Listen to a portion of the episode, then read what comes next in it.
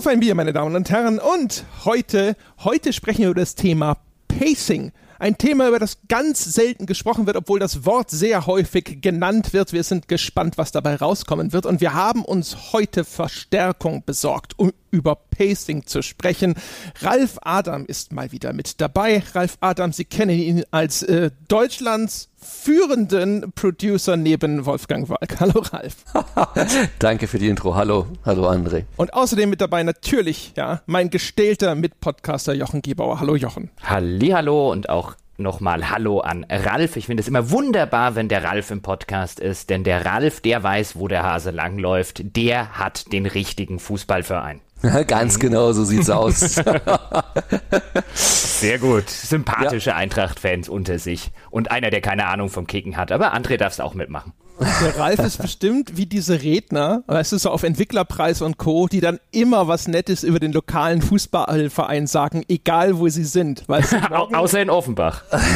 es gibt, es gibt glaube ich, einige Städte, in denen könnte ich nichts Positives über den lokalen Verein sagen. Da werden die ganzen Auftritte dann immer abgesagt. Genau. Ah, ja, sorry, uh, German Diff Day ist uh, gerade schlecht. Ah ja, das war früher mal so lustig, als das Browser Games Forum noch in Offenbach tatsächlich war ich dann mit dem Eintracht-Trikot aufgelaufen bin, obwohl das hatte auch gewisse Risiken, die das mit sich gebracht hat. Aber anderes Thema. Sehr schön. Ja, dann. Ich äh, muss gestehen, ich bin, meine Damen und Herren, Sie entsinnen sich vielleicht daran, ich bin ausgefallen wegen Krankheit. Wir nehmen auf, da bin ich quasi hier dem Krankenbett gerade frisch entstiegen und dementsprechend trinke ich aber kein Bier heute. Das müssen meine beiden Mitpodcaster abfangen. Ralf, als der Gast, was trinkst du denn? Ähm, ich trinke äh, tatsächlich, oh jetzt muss ich mich hier wieder outen, das ist ein spanisches Bier, das hat mir meine Tochter mitgebracht aus dem Urlaub. Das nennt sich Estrella Galicia. Ist gar nicht so schlecht, muss ich sagen. So eiskalt kann man es trinken. Aber eigentlich, eigentlich, eigentlich müsste ich, ich meine, ich sitze hier in Bayern, eigentlich müsste ich jetzt ein bayerisches Bier trinken, aber äh, ich habe einfach in den Kühlschrank gegriffen und das kam mir so entgegen. Sehr schön. Ja, ist auch, klingt, klingt doch nett, war so ein exotisches Bier, ja, das ist doch immer schön. Jochen, ja, ich gehe nicht ganz, ja, ich gehe nicht ganz so weit in den Süden. Ich habe noch was vom Neulich war ja wieder Hörertreffen in Darmstadt, da gab es auch wieder Bier, aber ich habe ja sogar noch welche vom vorletzten Hörertreffen und die müssen auch mal abgearbeitet werden. Ich gehe auch tatsächlich aus Deutschland heraus. Ich gehe in die Schweiz, denn vom äh, lieben Goschi ist noch da ein Appenzeller Holzfassbier. Und das habe ich den Witterungsumständen entsprechend auf äh, quasi 0 Grad Kelvin, zumindest habe ich es probiert, es äh, dahin zu kriegen. Es ist schön eiskalt und es kommt offensichtlich aus dem Appenzell und ist anscheinend Holzfassbier. Damit verbinde ich mhm. eigentlich nur Käse mit Appenzell, aber gut. Ich, ich eigentlich auch. Also Appenzeller Schnitzel esse ich gern. Mal gucken, ob ich auch Appenzeller Biere gerne trinke. Ich werde das mal testen. aber das klingt gleich so Holzfassbier. Das klingt so rustikal, ja, ja. so urtümlich, ja. Rauchig, Eichenholznoten. Ja. Ja, Eichen, Eichen, Eichenholz, äh, da lagert es angeblich tatsächlich drin. Aber es ist einfach, ja, das ist ein leckeres Bier. Das ist sogar, ich würde sogar schätzen, dass es ein bisschen ein dunkleres ist. Ich sehe es in der Flasche sehr schlecht. Ja, bin ja Kipp Flaschen, doch ein bisschen ja was auf den Tisch und über deinen Rechner. ist richtig, aber das, das schmeckt ausgezeichnet. Mhm. Das ist ein bisschen ein, ähm, also schmeckt ein bisschen dunkler, also nicht so pilzig. Mhm. Hm, doch, doch, ist lecker. Hm, ist lecker. Genau. Da kann ich jetzt mal ein gutes Pacing vorlegen. Aha. ja ne, einen ordentlichen Zug sozusagen war. genau, ja, Herr Peschke, apropos, dann, äh, dann laufen Sie doch mal los und äh, bringen Sie mal den Ralf und mich und die, äh, die Hörerinnen und Hörer, bringen Sie die doch mal alle auf den aktuellen Stand. Denn du wolltest ja unbedingt eine Folge über Pacing machen. Unbedingt, du hast extra noch gesagt, ja, frag den Ralf mal, ob wir auch Pacing machen können. Nicht das andere, was wir eigentlich vorgehabt haben. Jetzt will ich aber wissen, wo willst denn du mit dem Pacing hin? Ja, sehr gern. Ähm, das ist mir eingefallen sozusagen, also wir hatten mit dem Ralf was anderes vor, das ist eine Folge, dann die hatten wir sogar schon mal halb selber aufgenommen, dann ist die kaputt gegangen. Jetzt haben wir gesagt, die können wir aber dann tatsächlich nochmal unternehmen ohne Hilfe. Und stattdessen machen wir mal Pacing, weil das habe ich mir gedacht, ist auch das Thema, das vielleicht sogar noch mehr einen Spezialisten braucht. Ich habe es ja schon gesagt, also es kommt immer wieder vor auch hier im Podcast, dass der Begriff fällt, dass über Pacing gesprochen wird. Ja? Und man hat so eine diffuse Vorstellung davon, was Pacing ist. Ja, also ah, das ist so ne, die die Abfolge von äh, interessanten, aufregenden Erlebnissen oder vielleicht auch äh, wie intensiv jetzt gerade das ist, was dem Spieler abverlangt wird und so. Aber dann hört's ja eigentlich auch schon auf. Also das fand ich war das erste Interessante, mal drüber zu sprechen, was verstehen wir denn unter Pacing im Spielekontext? Denn das, den Begriff gibt's genauso und auch vielleicht in noch stärker ausdefinierter Form bei, bei Filmen und auch bei Romanen zum Beispiel, also Erzählungen. Und das andere ist dann halt, was sind denn so die Besonderheiten, was äh, Pacing in Computerspielen angeht. Und da habe ich mir gedacht, weil es gibt so viele Dinge, die Einfluss auf das Pacing nehmen bei Computerspielen, die vielleicht auch für das Medium sogar eine Besonderheit darstellen. Also du hast eben nicht nur bestimmte Storybeats, die Einfluss nehmen auf das Pacing, sondern eben auch in welchen Abständen kommt überhaupt Story in deinem Spiel vor, was ist deine gewählte Darstellungsform, ne? sei es jetzt Text oder eine Cutscene zum Beispiel. Die Gameplay-Art hat einen Einfluss drauf, wahrscheinlich der Schwierigkeitsgrad hat einen äh, Einfluss auf dein Pacing, äh, die Dauer bestimmter Spielabschnitte, sogar vielleicht dein Interface-Design kann alles so ein bisschen auf den Rhythmus und das Tempo des Spiels Einfluss nehmen. Und da habe ich gedacht, das ist doch ein weites Feld. Da können wir doch drüber sprechen. Ein sehr weites Feld, ja. Und deswegen würde ich vielleicht mal, keine Ahnung, äh, Ralf als Experte, ja. Gibt es eine Definition sozusagen? Würdest du sagen, wenn ich über Pacing in Spielen spreche, dann meine ich X? Fällt dir was ein? Ähm, also zunächst mal, wie ähm, Jochen schon richtig meinte, habe ich mich jetzt nun drei Wochen intensiv und mit großer Recherche und 30 Bücher gelesen über das andere Thema. Nein, ganz so schlimm war es nicht, aber äh, habe ich tatsächlich erst vor zwei Stunden erfahren, dass wir über Pacing sprechen ähm, und habe mir jetzt noch nicht so viel intensive Gedanken darüber machen können. Eine Sache, die du sicherlich gesagt hast, ähm, die wichtig ist, glaube ich, auch wenn man sich den Begriff anschaut, ähm, er ist ja nun schon älter als das Medium Computerspiele, sondern ich kenne ihn hauptsächlich auch tatsächlich aus dem Filmbereich. Er kommt in Büchern sicherlich auch vor, wobei da gibt's dann nochmal so, die, das, das würde ich sagen, das, das, das Pacing der Geschichte an sich sozusagen und natürlich dann auch das Pacing des Lesers. Also es kann ja sein, dass jemand ein Harry Potter Buch in einem Tag durchliest und der andere braucht fünf Wochen. Also sind das dann auch schon wieder zwei verschiedene Formen von Pacing und dementsprechend wahrscheinlich auch wieder zwei verschiedene Formen der, wie intensiv man vielleicht die Geschichte wahrnimmt oder so. Deswegen glaube ich, am einfachsten lässt sich es erstmal anhand von einem Film beschreiben. Denn ein Film ist fest vorgegeben, ähm, der geht halt die Zeit, die er geht und das Einzige, was man vielleicht noch machen kann, ist wegschauen, dann bekommt man ihn nicht mit, aber wenn man sich halt anschaut, hat man auf der ganzen Welt, jeder, der ihn sieht, das erstmal genau exakte Erlebnis, zumindest von der Wahrnehmung dessen, was da visuell auf dem ähm, Screen oder wo auch immer stattfindet. Äh, und von dem, was der naja, die Crew dahinter, die das Werk eben gemacht hat, von dem ähm, Director angefangen, also dem Regisseur, dem, dem, dem ähm, Skriptschreiber, dem Drehbuchautor und alle, ähm, das Werk ist so, wie es ist, das steht zunächst erstmal da. Und das Pacing gerade innerhalb von einem Film ist für mich einfach die, du hast schon ein schönes Wort verwendet, der Rhythmus oder die, die allgemeine ähm, Geschwindigkeit, könnte man sagen, in der sich die Geschichte vor dem Betrachter aufbaut und entwickelt. Und im Film, da gibt's so diese, gibt's ja viele klassische Bücher über, über Storytelling, die gerade im Film Anwendung finden, so Hero with a Thousand Faces und Writer's Journey und sowas, wo dann genau auch beschrieben ist. Teilweise wird's dann über Akte erklärt, dass man im Film meistens diese drei Akte hat oder eben, die, wenn man diese Hero's Journey zugrunde legt, so diese zwölf Stages, die dann irgendwo in dem Film meistens vorkommen. Dann wird auch immer gerne Star Wars verwendet oder Harry Potter als diese klassische Heldenreise und da ist eben Pacing ein Teil davon, dass eben ab einer, nach einer gewissen Zeit oder äh, es kommt erstmal die Einführung des Helden, dann bekommt er eben seine Aufgabe, seine Quests. Meistens verweigert er sich der Quest dann erstmal, dann nimmt er sie eben doch an und dann gibt's eben diese, diese Threshold Guardians, also er wird unter, muss sich Prüfungen unterziehen bis dann zum, zum finalen Climax am Ende und dem Höhepunkt und dem Besiegen des Gegners oder seines inneren Bösen oder was auch immer. Aber das ist ja immer so ein relativ gleicher Aufbau, der so ein bisschen variiert. Manchmal werden Sachen vorgezogen, eher gemacht oder später gemacht, aber innerhalb dieser 90 Minuten beschreibt das Pacing eben diese Reihenfolge, in der diese Geschichte quasi sich dem Betrachter ähm, oder vor dem Betrachter entfaltet. Und wie erwähnt, bei einem Buch kann man das natürlich auch machen. Da hängt dann das Pacing immer noch ein bisschen davon ab, wie schnell man es liest. Aber an sich ist es ja ähnlich da, wie es ein Buch quasi aufgebaut mit der Geschichte, ähm, oftmals auch in Akte unterteilt und so weiter. Da wären wir natürlich schon beim, beim ähm, einem der Kernprobleme, wenn wir äh, Pacing reden bei Computerspielen. Ich glaube erstmal das grundlegend unterschiedliche, wie wir alle wissen, zu einem Film ist, einen Film kann man nur passiv konsumieren. Das heißt, der Regisseur weiß genau, in Minute 57 bei diesem Cut sieht der André und der Jochen, wenn sie ins Kino gehen bei ähm, Avengers Infinity War, ganz genau diese Szene.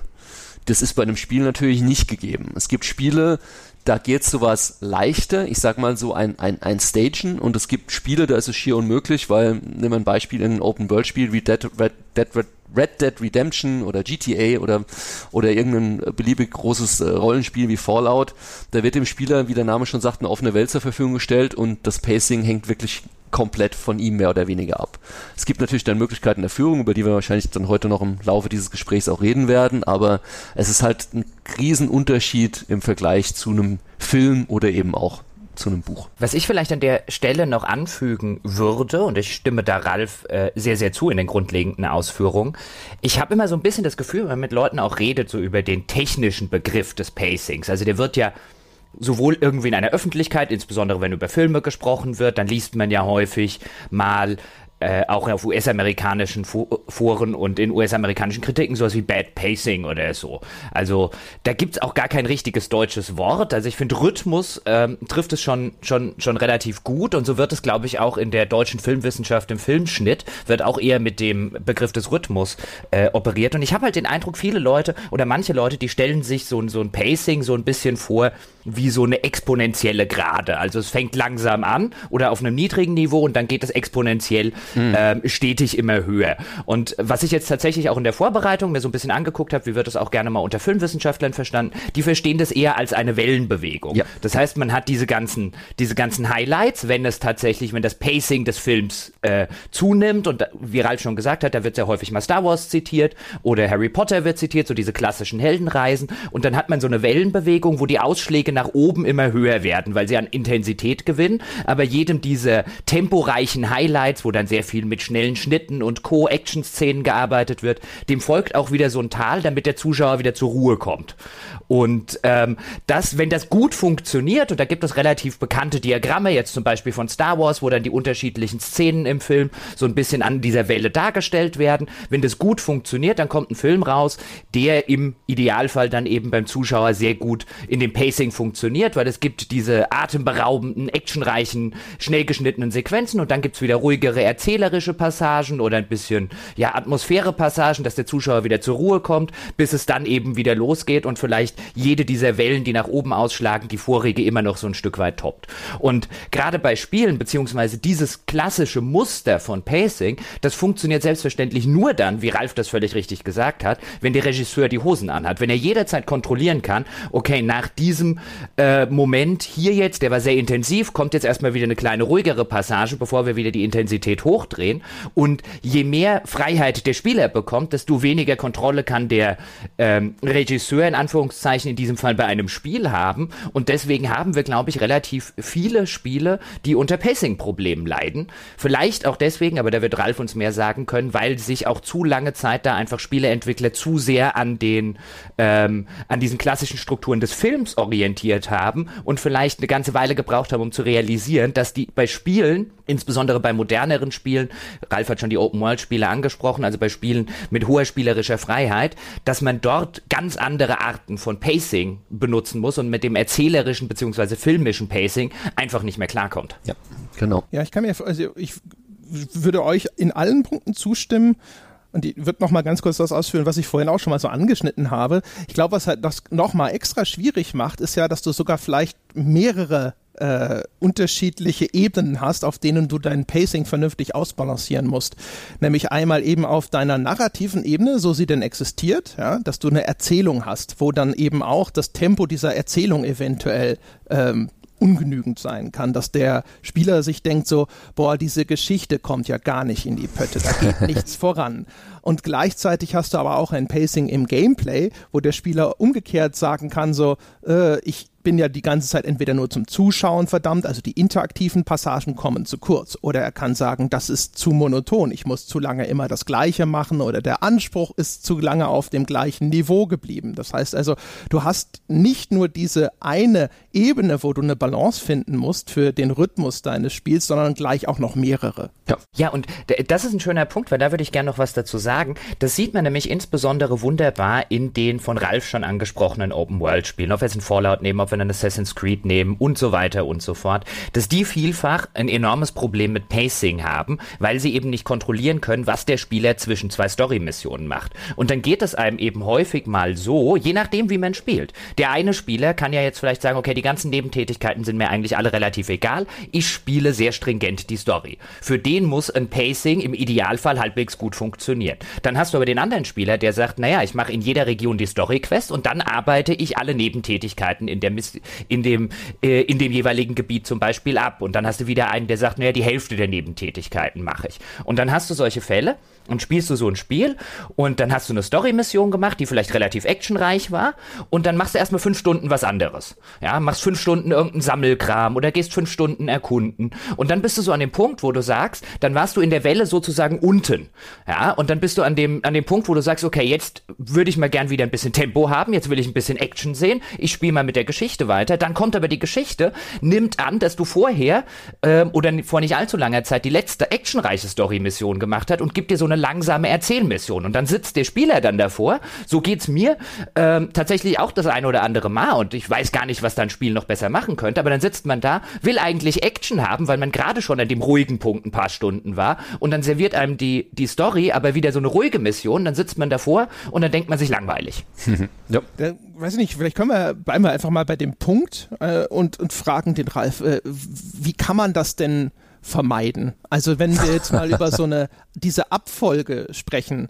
Also äh, manchmal ist es ja sogar so, dass die Spiele vielleicht sogar ungewollt ein Spielerverhalten belohnen oder incentivieren, das einem guten Pacing zuwiderläuft. Also so Spiele, die für mich irgendwie signalisieren, so, hey, vielleicht sollte ich mich jetzt hier erstmal hochgrinden, nur damit ich hinterher feststelle, jetzt habe ich mich zwar hochgegrindet, aber das war ein Fehler. Ich bin jetzt viel zu stark, ich komme jetzt da viel zu schnell voran und das Pacing im Fortschritt, äh, was die Anforderungen an, das, äh, an, äh, an meine Leistung als Spieler angeht zum Beispiel, ja, also das ist, da ist sozusagen der Rhythmus kaputt. Mhm. Gibt es da Möglichkeiten, um sowas zu umgehen, dass man wirklich sich als Entwickler auch bei so einem Open-World-Spiel hinsetzt und sagt so, Mensch, wir versuchen zumindest mit diesen Mitteln eine gedachte, ideale Linie durch dieses Spiel vorzugeben oder nahezulegen und die muss nicht unbedingt nur Hauptmission, Hauptmission, Hauptmission äh, lauten? Es ist sehr schwierig. Ähm ich glaube, ein Spiel, das es zum Beispiel damals meiner Meinung nach sehr gut gemacht hat und sehr gut in den Griff bekommen hat, das war auch ein Open-World-Spiel, aber es hatte trotz allem seine Begrenzungen, war zum Beispiel das erste Gothic das für mich gefühlt, äh, wenn wir bei dem Begriff bleiben, ein sehr gutes Paving hatte. Auch Gothic 2 dann noch, oder generell äh, Piranha Bytes, denke ich, macht da immer einen guten Job. Vielleicht liegt es zum einen schon mal an, an, an, an an der Spielwelt an sich, wenn man eine Spielwelt macht irgendwie von, von, von der Größe von einem handelsüblichen GTA, ist es halt so riesig, dass du als Spieler, äh, äh, als Entwickler irgendwann an deine Grenzen stößt, den Spieler zu leiten. Du willst dir auf der einen Seite ihm genau das geben, diese, diese absolute Freiheit, aber absolute Freiheit wie im echten Leben bedeutet halt auch, dass du irgendwie eine halbe Stunde irgendwo rumirren kannst, äh, kannst und findest halt keinen, keinen NPC, der dir gerade eine interessante Quest gibt oder der dir sagt, wie es weitergeht und du bist dann halt erstmal ein, ein Stück weit aufgeschmissen oder du hast dann halt nicht dieses Gefühl, dass du jetzt gerade irgendwie durch die Story gezogen wirst oder um bei dem Begriff zu bleiben, dass das Pacing für dich stimmt, das was Jochen beschrieben hat, so dieses Phänomen. Und dann hast du halt eine, eine eher lahme Story-Mission und dann kommst du gleich noch eine und irgendwann denkst du dir, jetzt könnte aber wieder hier ein bisschen die Luzi toben, weil irgendwie wird es langsam langweilig du, sowas kriegst du halt dann immer nur wieder hin, wenn du Krücken einbaust, wie dann doch in irgendeiner Form ähm, stringentere Spielerführung, die dann aber wieder natürlich keiner im Open-World-Spiel will, also irgendwelche Barrieren oder, oder äh, den Spieler on Rails setzen oder was auch immer. Das ist halt immer dieser Balanceakt. Also du kannst nicht alles haben, glaube ich. Ich glaube, du musst auch als Entwickler dir immer ein Stück weit überlegen, was ist für dich ein bisschen das Wichtigste beim Pacing, weil wir haben ja eben schon gesprochen, es gibt ja verschiedene Formen jetzt des Pacings. Also wir haben Begriffe äh, erwähnt wie das, die narrative Ebene, das Pacing dort. Wir haben aber auch Begriffe erwähnt wie, keine Ahnung, zum Beispiel die Intensität, des Spielerlebnisses.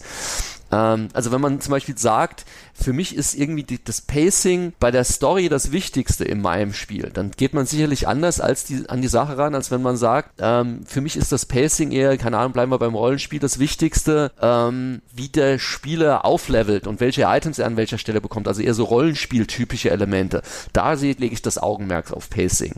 Ähm, nehmen wir ein Beispiel, keine Ahnung, sowas wie World of Warcraft, was ja auch ein Open-World-Spiel ist, aber am Ende des Tages, ja, da gibt es auch irgendwie eine Story, aber ich könnte es euch nicht sagen, weil die, die ist für mich nicht so wichtig. Die Fans werden sicherlich trotzdem ihren Spaß haben und können sie mir wahrscheinlich auch runterbeten, was alles die, die, die, die narrativen Sidequests in einem World of Warcraft sind. Aber für mich ist bei einem World of Warcraft ganz klar eher der Pacing-Fokus und auch zu Recht ähm, auf der Entwicklung von mir selbst, von meinem Charakter, von meinen Skills, ähm, von meinen Crafting-Skills und so weiter. Und auch da wieder noch eine interessante äh, äh, Seitennotiz, über die wir vielleicht noch ein bisschen reden können. Auch das Pacing im Spiel kann sich jederzeit ändern. Ich meine, wenn ich dran denke, wie lange WoW jetzt draußen ist und wie oft sich das Pacing in dem Spiel geändert hat, wie lange man am Anfang gebraucht hat, um auf Level 60 zu kommen und irgendwann konnte man dann drei Stunden machen.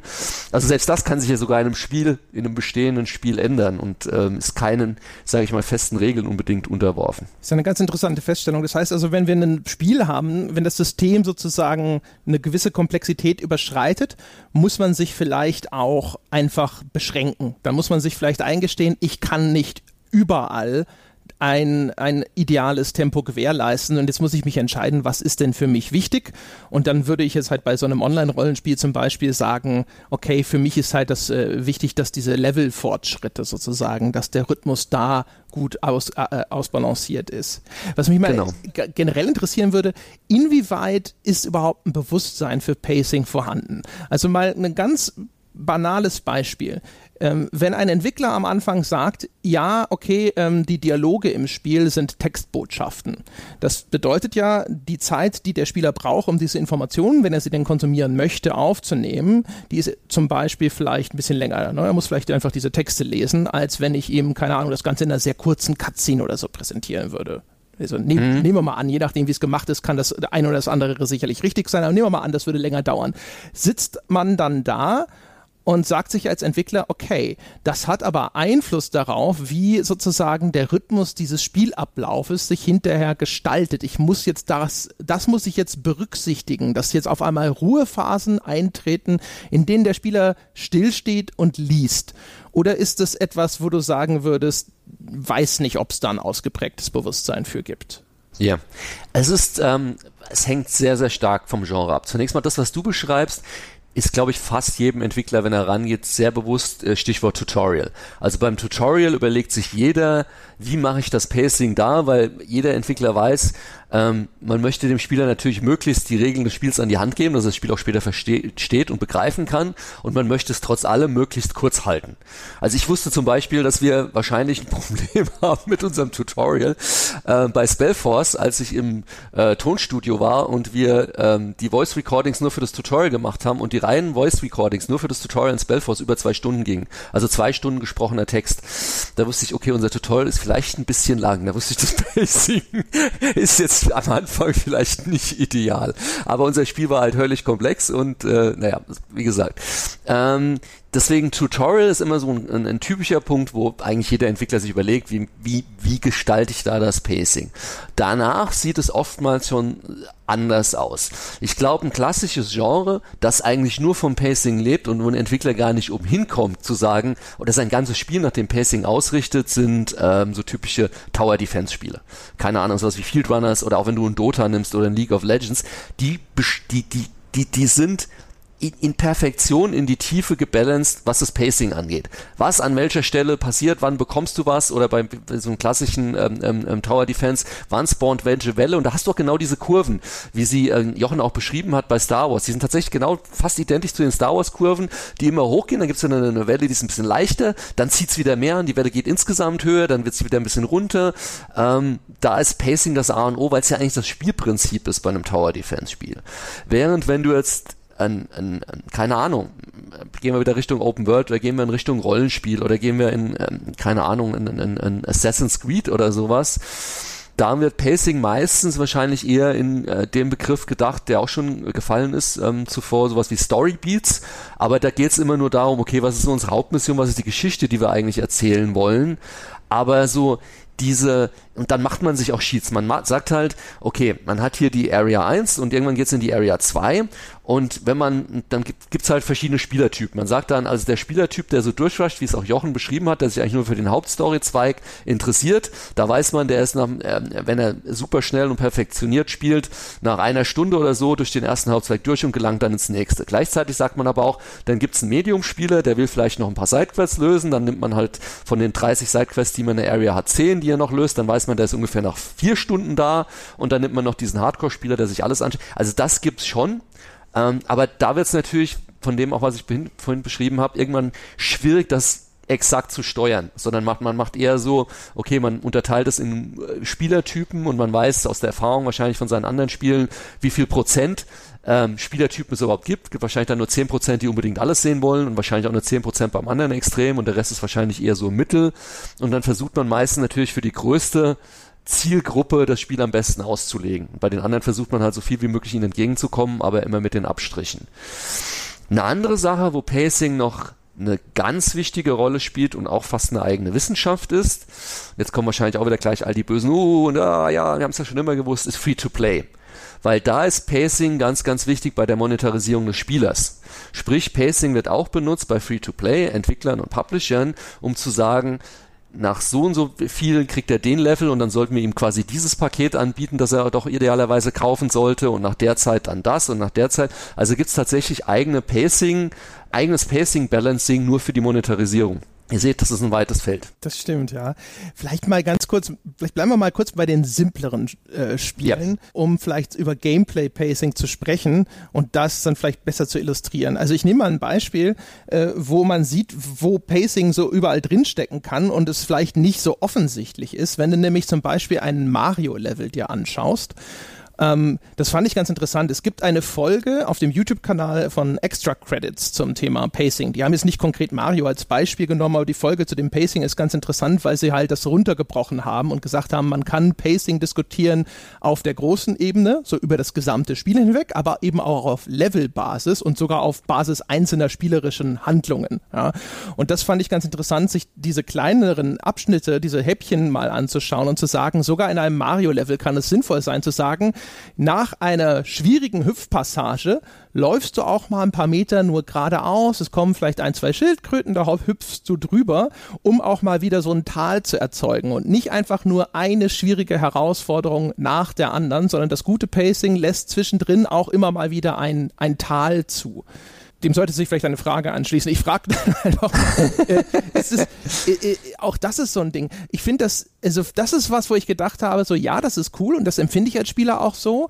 Ähm, ich glaube, da gibt es viele Sachen, wo es vielleicht echt auch mit drin steckt, aber noch gar nicht so intuitiv ist. Also insbesondere, wenn es dann sogar auf einzelne Handlungen runtergebrochen wird, da frage ich mich, äh, äh, siehst du das auch so, weil die dort zum Beispiel beschreiben, selbst das Abfeuern einer Waffe, ja, so mit ausrichten, dann das Abfeuern als Höhepunkt, ja, und dann wieder das äh, Zurückfallen nach diesem Rückstoß könnte man in so eine Pacing, in so ein Pacing-Diagramm einordnen.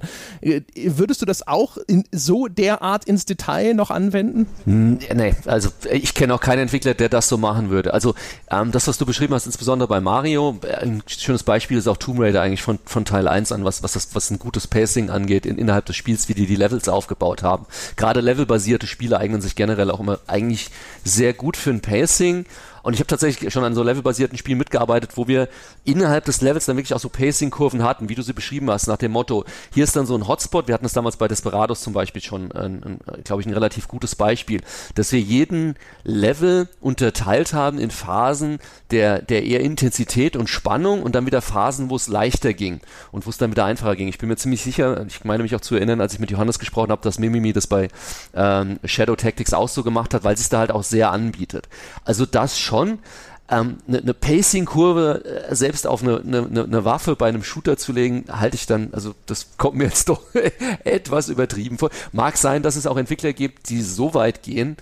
Ähm, ich würde es vielleicht nicht als Pacing bezeichnen, das ist für mich dann eher so, so was, was du automatisch machst. Also bleiben wir beim Beispiel, wenn du einen Shooter machst, ähm, testest du den natürlich und dann nimmst du irgendeine Waffe und dann äh, spielst du zehn Runden im, im Multiplayer und sagst dann, keine Ahnung, die kommt mir aber lame vor, weil die Nachladezeit ist zu lang, das müssen wir irgendwie anpassen oder so. Aber das, das balance du dann eher, würde ich sagen, anhand von Spielerfeedback und anhand dein, deiner Erfahrung und, und, und wie es sich anfühlt, aber weniger, ich sag mal, wissenschaftlich mit, mit einer Pacing-Kurve in irgendeiner Form. Ist natürlich auch ein Stück weit Pacing, klar. Ähm, aber das machst du weniger vor diesem, so wie ich es beschrieben habe, wie wir es jetzt zum Beispiel bei Desperados gemacht haben, mit diesen ähm, Kurven ähm, zwischen oder dies, dieser Balance zwischen ähm, eher hitzigere Phasen und dann wieder Phasen, wo du abkühlen kannst als Spieler. Ich glaube, was auch ganz wichtig ist im, im Zuge von, von so einer Pacing-Betrachtung, was du eigentlich auch immer als guter Game Designer machst und wie du dir, bleiben wir bei einem levelbasierten Spiel, ein Level anschaust, ist, ähm, was ein Stück weit ja auch diese, diese, wenn es dann wieder um diese ähm, ähm, entspannenderen Phasen geht, Belohnung. Also auch Belohnung ist immer ein Teil von Pacing, wo du dir überlegst, wo kann ich den Spieler mal wieder belohnen, um ihn dann motivieren, dass er wieder weiterspielt. Und ähm, wenn wir jetzt beim reinen Gameplay-Pacing bleiben, dann würde ich auch argumentieren, man muss nicht nur, nicht, dass Ralf das gesagt hätte, aber nicht nur bei irgendwelchen levelbasierten Spielen, auch wenn man sich zum Beispiel Strategiespiele anguckt. Ich meine, auch sowas wie Kommandos wurde jetzt ja, ähm, hat ja Ralf auch schon gemacht, aber zum Beispiel Civilization ist ein hervorragendes Beispiel von sehr, sehr gutem Pacing. In der Regel, es gibt äh, Ausreißer, wie zum Beispiel Civilization 3, aber als, als Serie im Allgemeinen ist ein wunderbares Beispiel für ein sehr, sehr gelungenes Gameplay, ähm, äh, na, Gameplay-Pacing das wollte ich sagen. Ähm, schlicht und ergreifend, weil du dort auch diese Wellenbewegungen nachvollziehen kannst. Das fängt vielleicht ein bisschen langsam an, wenn du startest, aber dann hast du den ersten Krieg, dann geht die Intensität hoch oder du hast zumindest den ersten Konflikt. Du hast Angst, was weiß ich, der Nachbar greift mich jetzt an oder du sagst hier, äh, der hat mir so viele schöne Wunder gebaut, jetzt muss hier mal die Kriegsmaschinerie anrollen, dann wird er überrollt, dann meckert noch der andere Nachbar rum, was du für ein Kriegstreiber bist und irgendwann ist der Krieg vorbei und du konsolidierst erstmal. Dann kommst du wieder in so eine Ruheperiode rein. Erstmal konsolidieren, erstmal jetzt sich sich um die Unzufriedenheit in neuen Städten kümmern. Dann kommst du wieder in so eine Routinearbeit, in so eine, in so eine Ruhekurve hinein, bis halt dann irgendwo der nächste Konflikt ausbricht. Und wenn das Gameplay das sehr, sehr gut unterstützt und wenn das auch sehr, sehr gut aufeinander ausbalanciert ist, also in schlechten Strategiespielen, könnte es dann ja zum Beispiel sowas sein wie, man sitzt zu lange zwischen zwei Forschungszweigen rum, hat nichts zu bauen, hat nicht genug Einheiten, die man bauen kann. Man sitzt da und macht Runde weiter, Runde weiter, Runde weiter, einfach weil man darauf wartet, dass irgendetwas passiert, was man irgendwo irgendwo angeleiert hat, was dann ein schlechtes Pacing ist, weil man der Situation, wo man eigentlich was machen will, wo man was Intensives erleben will, bleibt einem nichts anderes übrig, als auf den Runde weiter Button zu klicken. Aber wenn das ein Spiel wie zum Beispiel die Civilization-Reihe sehr, sehr gut schafft und offensichtlich ist das auch was, was die Paradox-Spiele sehr, sehr gut umsetzen, dass die innerhalb ihres Gameplays, ohne oben drüber noch eine Geschichte zu erzählen, ein ausgezeichnetes Pacing haben. Ja das, das Schöne ist dann, meistens erzählen dann die, die Spieler selbst die Geschichten dann dazu, die sie eben, äh, oder die Gefühle, die sie erlebt haben bei diesem guten Pacing, bei dieser Art von Spielen. Und dann kommt die Geschichte eigentlich quasi durch, durch das Erlebte, was ja auch äh, im Prinzip immer, das ist eher Wolfgangs Thema, aber so der, der Traum des narrativen Designers ist. Civilization ist, glaube ich, ein super Beispiel, zumal ich, es gibt meines Wissens, ich müsste mal schauen, ob ich die noch irgendwo finde, kann man ja mal googeln, sogar ein Talk von Sid Meier zu dem Thema, wo er genau das beschreibt. Er hat es irgendwie beschrieben, oder bei Sid heißt es immer, eine Abfolge von interessanten Entscheidungen, vor die er den Spieler immer stellt. Und da hat er sogar irgendwie ein, ähm, Zeiten dahinter geschrieben, mal gerade bei Civilization, wie er damals Civilization entwickelt hat, ähm, nach einer Minute und nach drei Minuten. Also hat er wie so einen, einen Zeitstrahl, wo er dann immer wieder den Spieler vor eine möglichst interessante Entscheidung ähm, stellt ähm, innerhalb seiner Gameplay-Mechanik, was für ihn dieses Pacing eben ausmacht. Ist dann so, wir haben ja schon häufiger mal über Progressionssysteme gesprochen und insbesondere kommt auch immer wieder Call of Duty dabei vor, äh, das dann ja auch so von außen in regelmäßigen Abständen sagt so, hey, jetzt hast du, bist im Level aufgestiegen und jetzt hast du hier äh, bei der Verwendung dieser Waffe einen neuen Level erreicht und jetzt hast du hier 100 Abschüsse und jetzt hast du 100 Abschüsse nur ins Knie und so weiter und so fort. Ist das vielleicht auch der Versuch sozusagen innerhalb eines Multiplayer-Modus, wo das Pacing wahrscheinlich aufgrund der Dynamik dieser Situation vom Entwickler schwerer zu steuern ist, ein System zu entwerfen, das stärker erlaubt auszusteuern. Ähm, zumindest ein, äh, das Pacing sozusagen zu kontrollieren, was die Abfolge von diesen Erfolgen angeht, die der Spieler erreicht. Da habe ich so den, den Eindruck gehabt, als die Entwickler darüber gesprochen haben, dass das in eine ähnliche Richtung geht wie das, was äh, jetzt über Sid Meier gesagt wurde, dass sie gesagt haben, wir haben versucht auszusteuern, in welchen Abständen kriegt der Spieler irgendwo einen Erfolg freigeschaltet?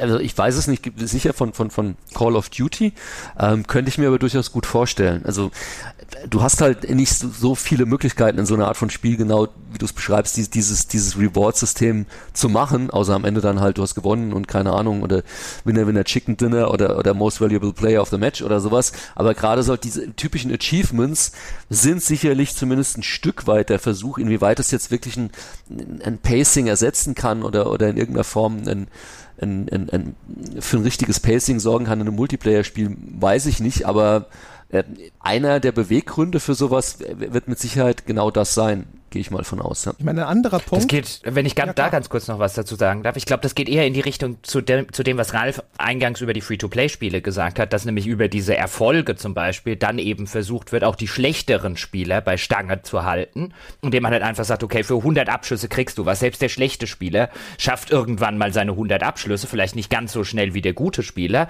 aber irgendwann hat er seine 100 Kills und dann hat er seine 50 Kills mit dem MG und dann hat er seine 50 Kills mit der Scharfschützen, mit Scharfschützengewehr und selbst selbst wenn er jederzeit oder wenn er 90 Prozent seiner Partien verliert, äh, weil er auch immer noch das Pech hat, in ein schlechtes Team reinzukommen, kriegt er immer noch ein Erfolgserlebnis, bleibt bei der Stange und gibt so hoffentlich in dem Multiplayer-Modus auch wieder mehr Geld für irgendwelche Skins oder irgendeinen anderen Kram aus. Ich glaube, das geht eher in diese Free-to-Play-Ecke. Wenn es ein Free-to-Play-Spiel ist, ist Call of Duty inzwischen auch Free-to-Play? Ich habe schon so lange Nee, aber du kannst ja. ja. Zeug kaufen drin. Ja, gut, stimmt ja.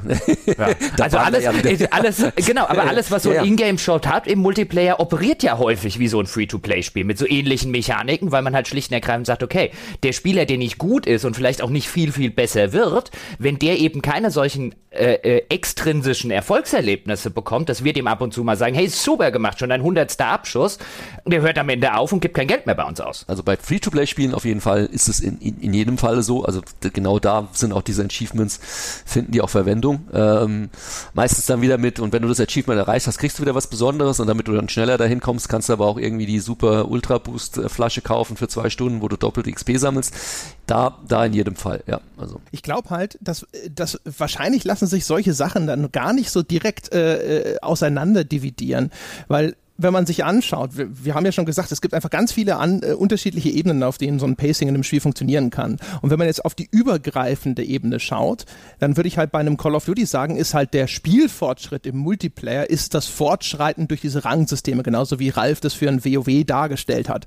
Und dass das sozusagen natürlich auch in anderen Punkten seine Anknüpfung findet, ist ist glasklar. Ich würde halt sagen, dass da vielleicht dieser Fortschritt durch dieses äh, Level-System sozusagen äh, wie schnell geht diese Progression vonstatten, das ist ja auch ein Gefühl. Wenn ich am Schluss das Gefühl habe, boah, ey, bis ich den ersten Prestigerang äh, erreiche, das dauert 100.000 Jahre und es passiert zwischen diesen Leveln nichts mehr, dann kann das Pacing für mich in dieser Progression auf einmal viel zu zäh sein. Und wenn das Spiel aber zwischendrin immer diese kleinen Mikrobelohnungen noch einstreuen kann und mir aber dafür sagen kann, so, hey, du hast jetzt deine AK-47 maximiert oder sonst irgendwas, dann kommt mir das auf einmal nicht mehr so zäh vor, weil dann diese Zwischenschritte eingebaut gebaut werden.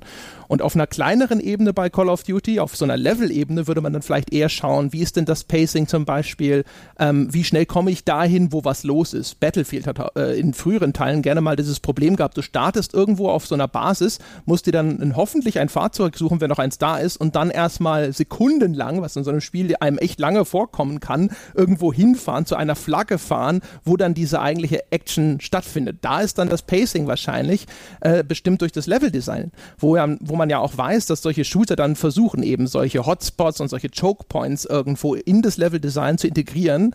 Insbesondere jetzt äh, zum Beispiel einfach zu sehen in solchen Mo äh, Modi wie eben Herrschaft oder Conquest bei Battlefield, wo an diesen Flaggenpunkten, weil das die Punkte sind, die erobert werden müssen, automatisch sozusagen die Spieler zusammenkommen und man so die Zeit verkürzen kann, damit die nicht im Level rumlaufen und sich ständig verpassen und nichts passiert. Ja, wobei auch das ist aber ein schönes Beispiel insofern, dass man da pacing-technisch auch aufpassen muss, denn wenn man jetzt in so einem Multiplayer-Shooter-Gefecht ähm, erschossen wird, das ja, passiert ja häufig an dem Punkt der höchsten Intensität. Auch da achten ja Spiele drauf. Natürlich ist es schlechtes Pacing, wenn ich danach erstmal wieder fünf Minuten zur Front latschen muss, weil das macht mir keinen Spaß. Aber wenn ich jetzt zack die Wack dort wieder drinstecken würde, ähm, also ein paar Sekunden mindestens, und da achten Spiele sehr, sehr häufig, auch Multiplayer-Spiele draus, dass du nach diesem Moment, wo du gestorben bist, was in der Regel in einem sehr intensiven Moment stattfindet, dann musst du erstmal ganz kurz wieder runterkommen damit das Pacing funktioniert. Ja, du musst ja auch heute. Weil es eben nicht wie die. Also es gibt ja ein paar genau. Sekunden, bis du dann wieder ins Spiel eintreten darfst.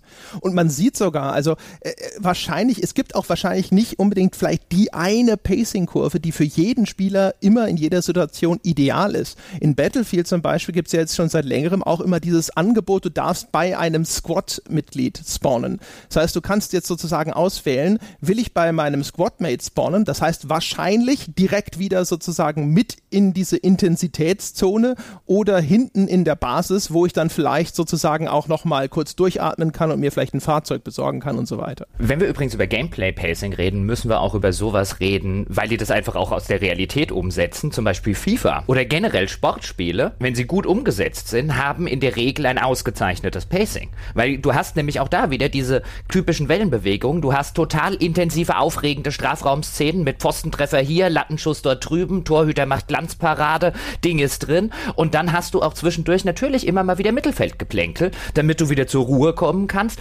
bevor dann die nächste Aufregung im Strafraum ist und es da hinten lichterloh brennt. Und da sieht man übrigens auch, wie, wie wichtig Pacing jetzt auch außerhalb von Spielen zum Beispiel für sowas wie Sport ist.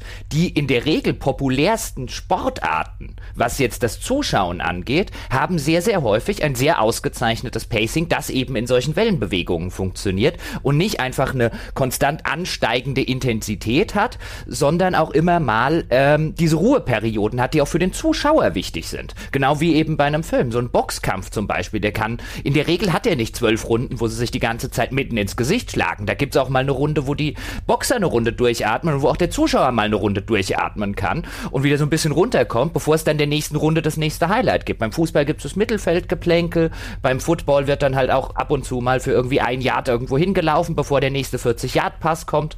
Also gerade auch so diese populären Dinge, die man sich anguckt, würde ich jetzt schon argumentieren, die Sportarten, die medial groß geworden sind, die von Millionen Leuten geguckt haben, die haben ein sehr gutes Pacing und die Spiele, die das gut um umsetzen, setzen genau das dann ähm, äh, in die, in, in, für virtuell für den Spieler gut um. Ein FIFA hat ein ausgezeichnetes Pacing. Hm. Ja, würde ich auch so sehen. Ich würde sogar sagen, das ist insofern auch ein interessanter Punkt, äh, weil es an etwas anschließt, was wir eingangs so ein bisschen gesagt haben. Es ist ja nicht so, dass diese Sportarten, bei denen das gut funktioniert, nicht auch brachial langweilige Scheißspiele produzieren, und, sondern es geht dann darum, ist das über eine Vielzahl von, von Fällen hinweg im Mittel etwas, wo das Pacing sehr gut funktioniert. Und wahrscheinlich ist das auch etwas, wo es in diese Richtung muss man bei Spielen denken, dass man sagt, dass äh, die Voraussetzungen sind da, dass in der Mehrzahl der Fälle das Pacing sehr, sehr gut ist. Also wenn wir jetzt über komplexere Systeme sprechen, da wo äh, das sich nicht mehr sozusagen in jeder Facette kontrollieren lässt, so dass man halt eben guckt, so man würde halt nicht sagen, Fußball hat hat in jedem einzelnen Spiel immer ein gutes Pacing. Da gibt es wahrscheinlich auch genügend Gegenbeispiele, aber insgesamt hat die, funktioniert die Sportart in dieser Hinsicht gut. Ja, zumal auch die, natürlich gibt es richtig grottenlangweilige Kicks, wo äh, keine Torchance passiert, im Strafraum gar nichts passiert, wo sich zwei Mannschaften äh, neutralisieren und der Kommentator verzweifelt versucht, das irgendwie noch auf einer taktischen Ebene schön zu reden, damit die Leute nicht zum Tatort umschalten oder so. Die gibt es, die gibt es selbstverständlich, finde ich übrigens an der äh, ganz kurze äh, äh, Dings wie das in der Zwischenzeit gemacht wird. Ja, es ist hier nicht viel passiert, aber wir sehen ein taktisch sehr anspruchsvolles Spiel. Nein, wir sind ein Grottenkick. aber, aber davon, äh, davon ab, ja, erstens ist es in der Mehrzahl und zweitens, äh, es kann ja jederzeit was passieren. Das weißt du ja bei, bei diesen Sportarten nicht. Es kann ja jederzeit, es gab, gibt genug langweilige Kicks, wo nach 60 Minuten plötzlich die Luzi abgeht und noch fünf Tore fallen. Das kann halt, das kann halt ebenfalls passieren. Also diese, diese Spannungskurve, dann ist man zwar lange in diesem Tal der Wellenbewegung, aber es gibt immer noch die Aussicht, ja, dass plötzlich diese, dieser Peak erreicht wird. Ja. Was vielleicht übrigens ein, ein, ein Sportgenre ist, äh, dass diese, diese Kurve vielleicht sogar tatsächlich in gewisser Weise selber abbildet, wären ja Rennspiele, oder? So ein Rennspiel-Streckendesign sein.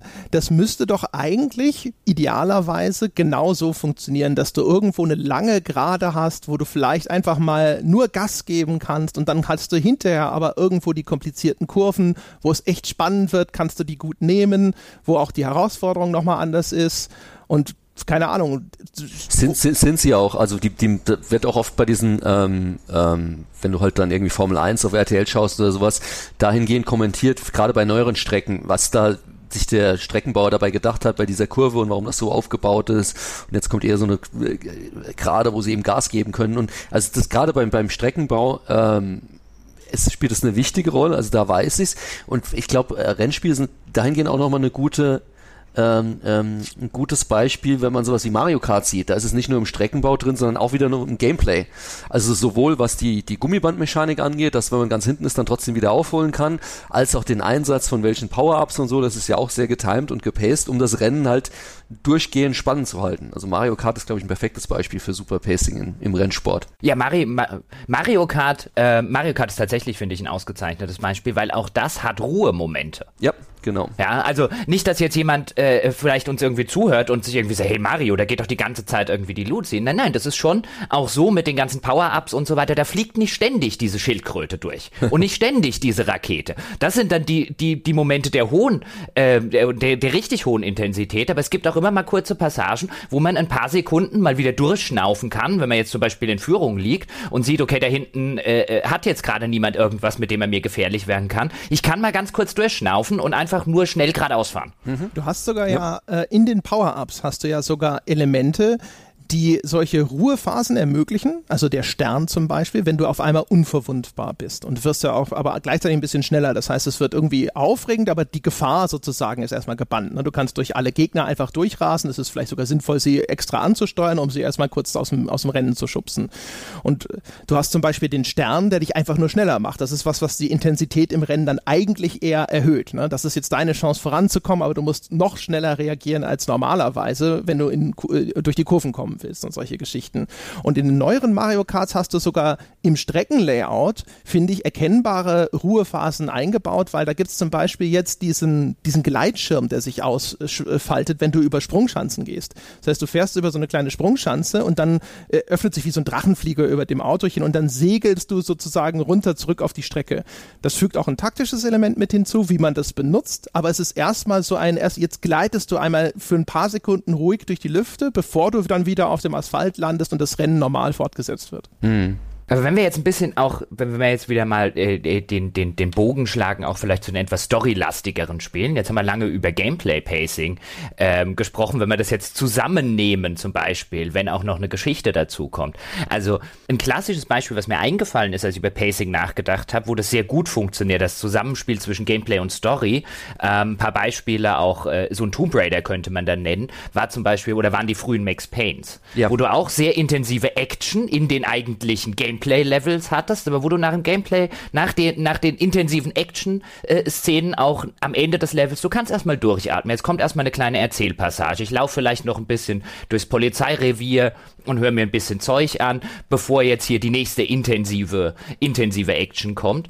Und da wird halt dann Story quasi aus Pacing-Gründen eingesetzt. Denn Max Payne ohne Story, also wenn ich einfach Level, Level, Level, Level, Level hatte, hätte mit Max Payne Gameplay, da ist die Story ist nicht nur äh, da, ähm, damit sich das Spiel noch besser verkauft, weil hey, man erzählt ja eine Geschichte, ansonsten wäre das ja vielleicht ein bisschen langweilig, sondern sie dient explizit auch aus äh, zu Pacing-Gründen. Mhm. Das sieht man vielen der frühen Shooter zum Beispiel an, äh, der frühen oder der der der Hochzeit der Singleplayer-Shooter, von denen es ja immer weniger gibt, ähm, die halt diesen, diesen, diesen, diesen Schnitt machen zwischen reines Gameplay, hier im Level wird gegameplayt und nach dem Level bekommst du dann deine Story-Zwischensequenz, in der nimmt dann wieder der Regisseur oder der Game Designer nimmt wieder die Kontrolle mal ganz kurz für fünf oder zehn Minuten an sich und sagt, pass mal auf, jetzt erzähle ich dir ein bisschen Geschichte, du atmest jetzt mal eine Runde durch und gleich kommt der nächste Level. Und da dient die Story und ich glaube, wenn man, wenn man zurückguckt, wäre jetzt einfach mal so eine Theorie, die ich in den Raum reinwerfen würde, dass das wahrscheinlich gar nicht mal so sehr daherkommt,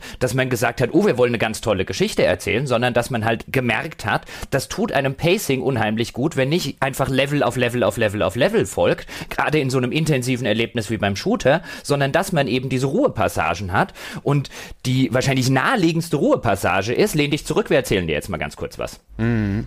Und in, in äh, besten Fällen äh, hat man das dann auch noch äh, gut miteinander kombiniert. Ich denke an Thief the Dark Project, wo das Narrativ ja dann auch teilweise noch in, in die Spielumwelt quasi mit eingebaut wurde. Man konnte die belauschen und sowas. Äh, ich glaube, das ist auch für mich ein super Beispiel, was Pacing angeht und gleichzeitig die Verbindung von einem Gameplay-Pacing, wenn man, wenn man abwägt, okay, wir sind jetzt diese, diese Patrouillenwege äh, ähm, der Wachen mit, mit dem narrativen Pacing. Also das fand ich bei Thief damals super. Und was du schon genannt hast, ich glaube, Tomb Raider macht da auch einen sehr, sehr guten Job. Also eigentlich seit Teil 1. Es gab immer ein paar Aussetzer, aber generell ist die Tomb Raider-Serie eigentlich auch immer ein, ein super schönes Beispiel hierfür. Ja, Thief, Thief vor allen Dingen ist insofern ganz interessant, weil man dann, wenn das ein Spiel richtig gut umsetzt, auf mehreren Ebenen, dann kommt man dem Ganzen mit so einer wirklichen Wellenbewegung, wie man sich das im Film vorstellen kann, was ja in der Hinsicht, wie du es eingangs schon gesagt hast, ein statisches Medium ist, weil es nicht diese Interaktivität mit dem äh, Konsumenten besitzt, sondern das gucke ich einfach passiv mir erstmal an.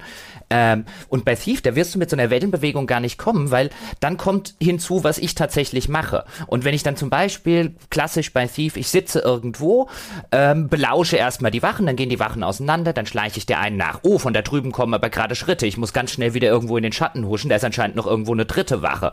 Dann hat die mich bemerkt, hat die mich nicht bemerkt. Oh, die hat mich bemerkt, abhauen. Oh, die hat mich nicht bemerkt. Erstmal wieder Ruhepause, bis man wartet, wo läuft die dann wieder hin. Also dort entsteht in eigentlich jeder Spielsituation, entsteht dynamisch etwas völlig anderes und je nach Spieler etwas völlig unterschiedliches, ähm, was jeweils einzeln wahrscheinlich wie so eine Wellenbewegung funktioniert. Aber wenn man die zusammennimmt, dann hat man wahrscheinlich ein zweidimensionales Modell für irgendwas, was dreidimensional eigentlich dargestellt werden müsste. Weil für den einen ist es so, für den anderen ist es dieses.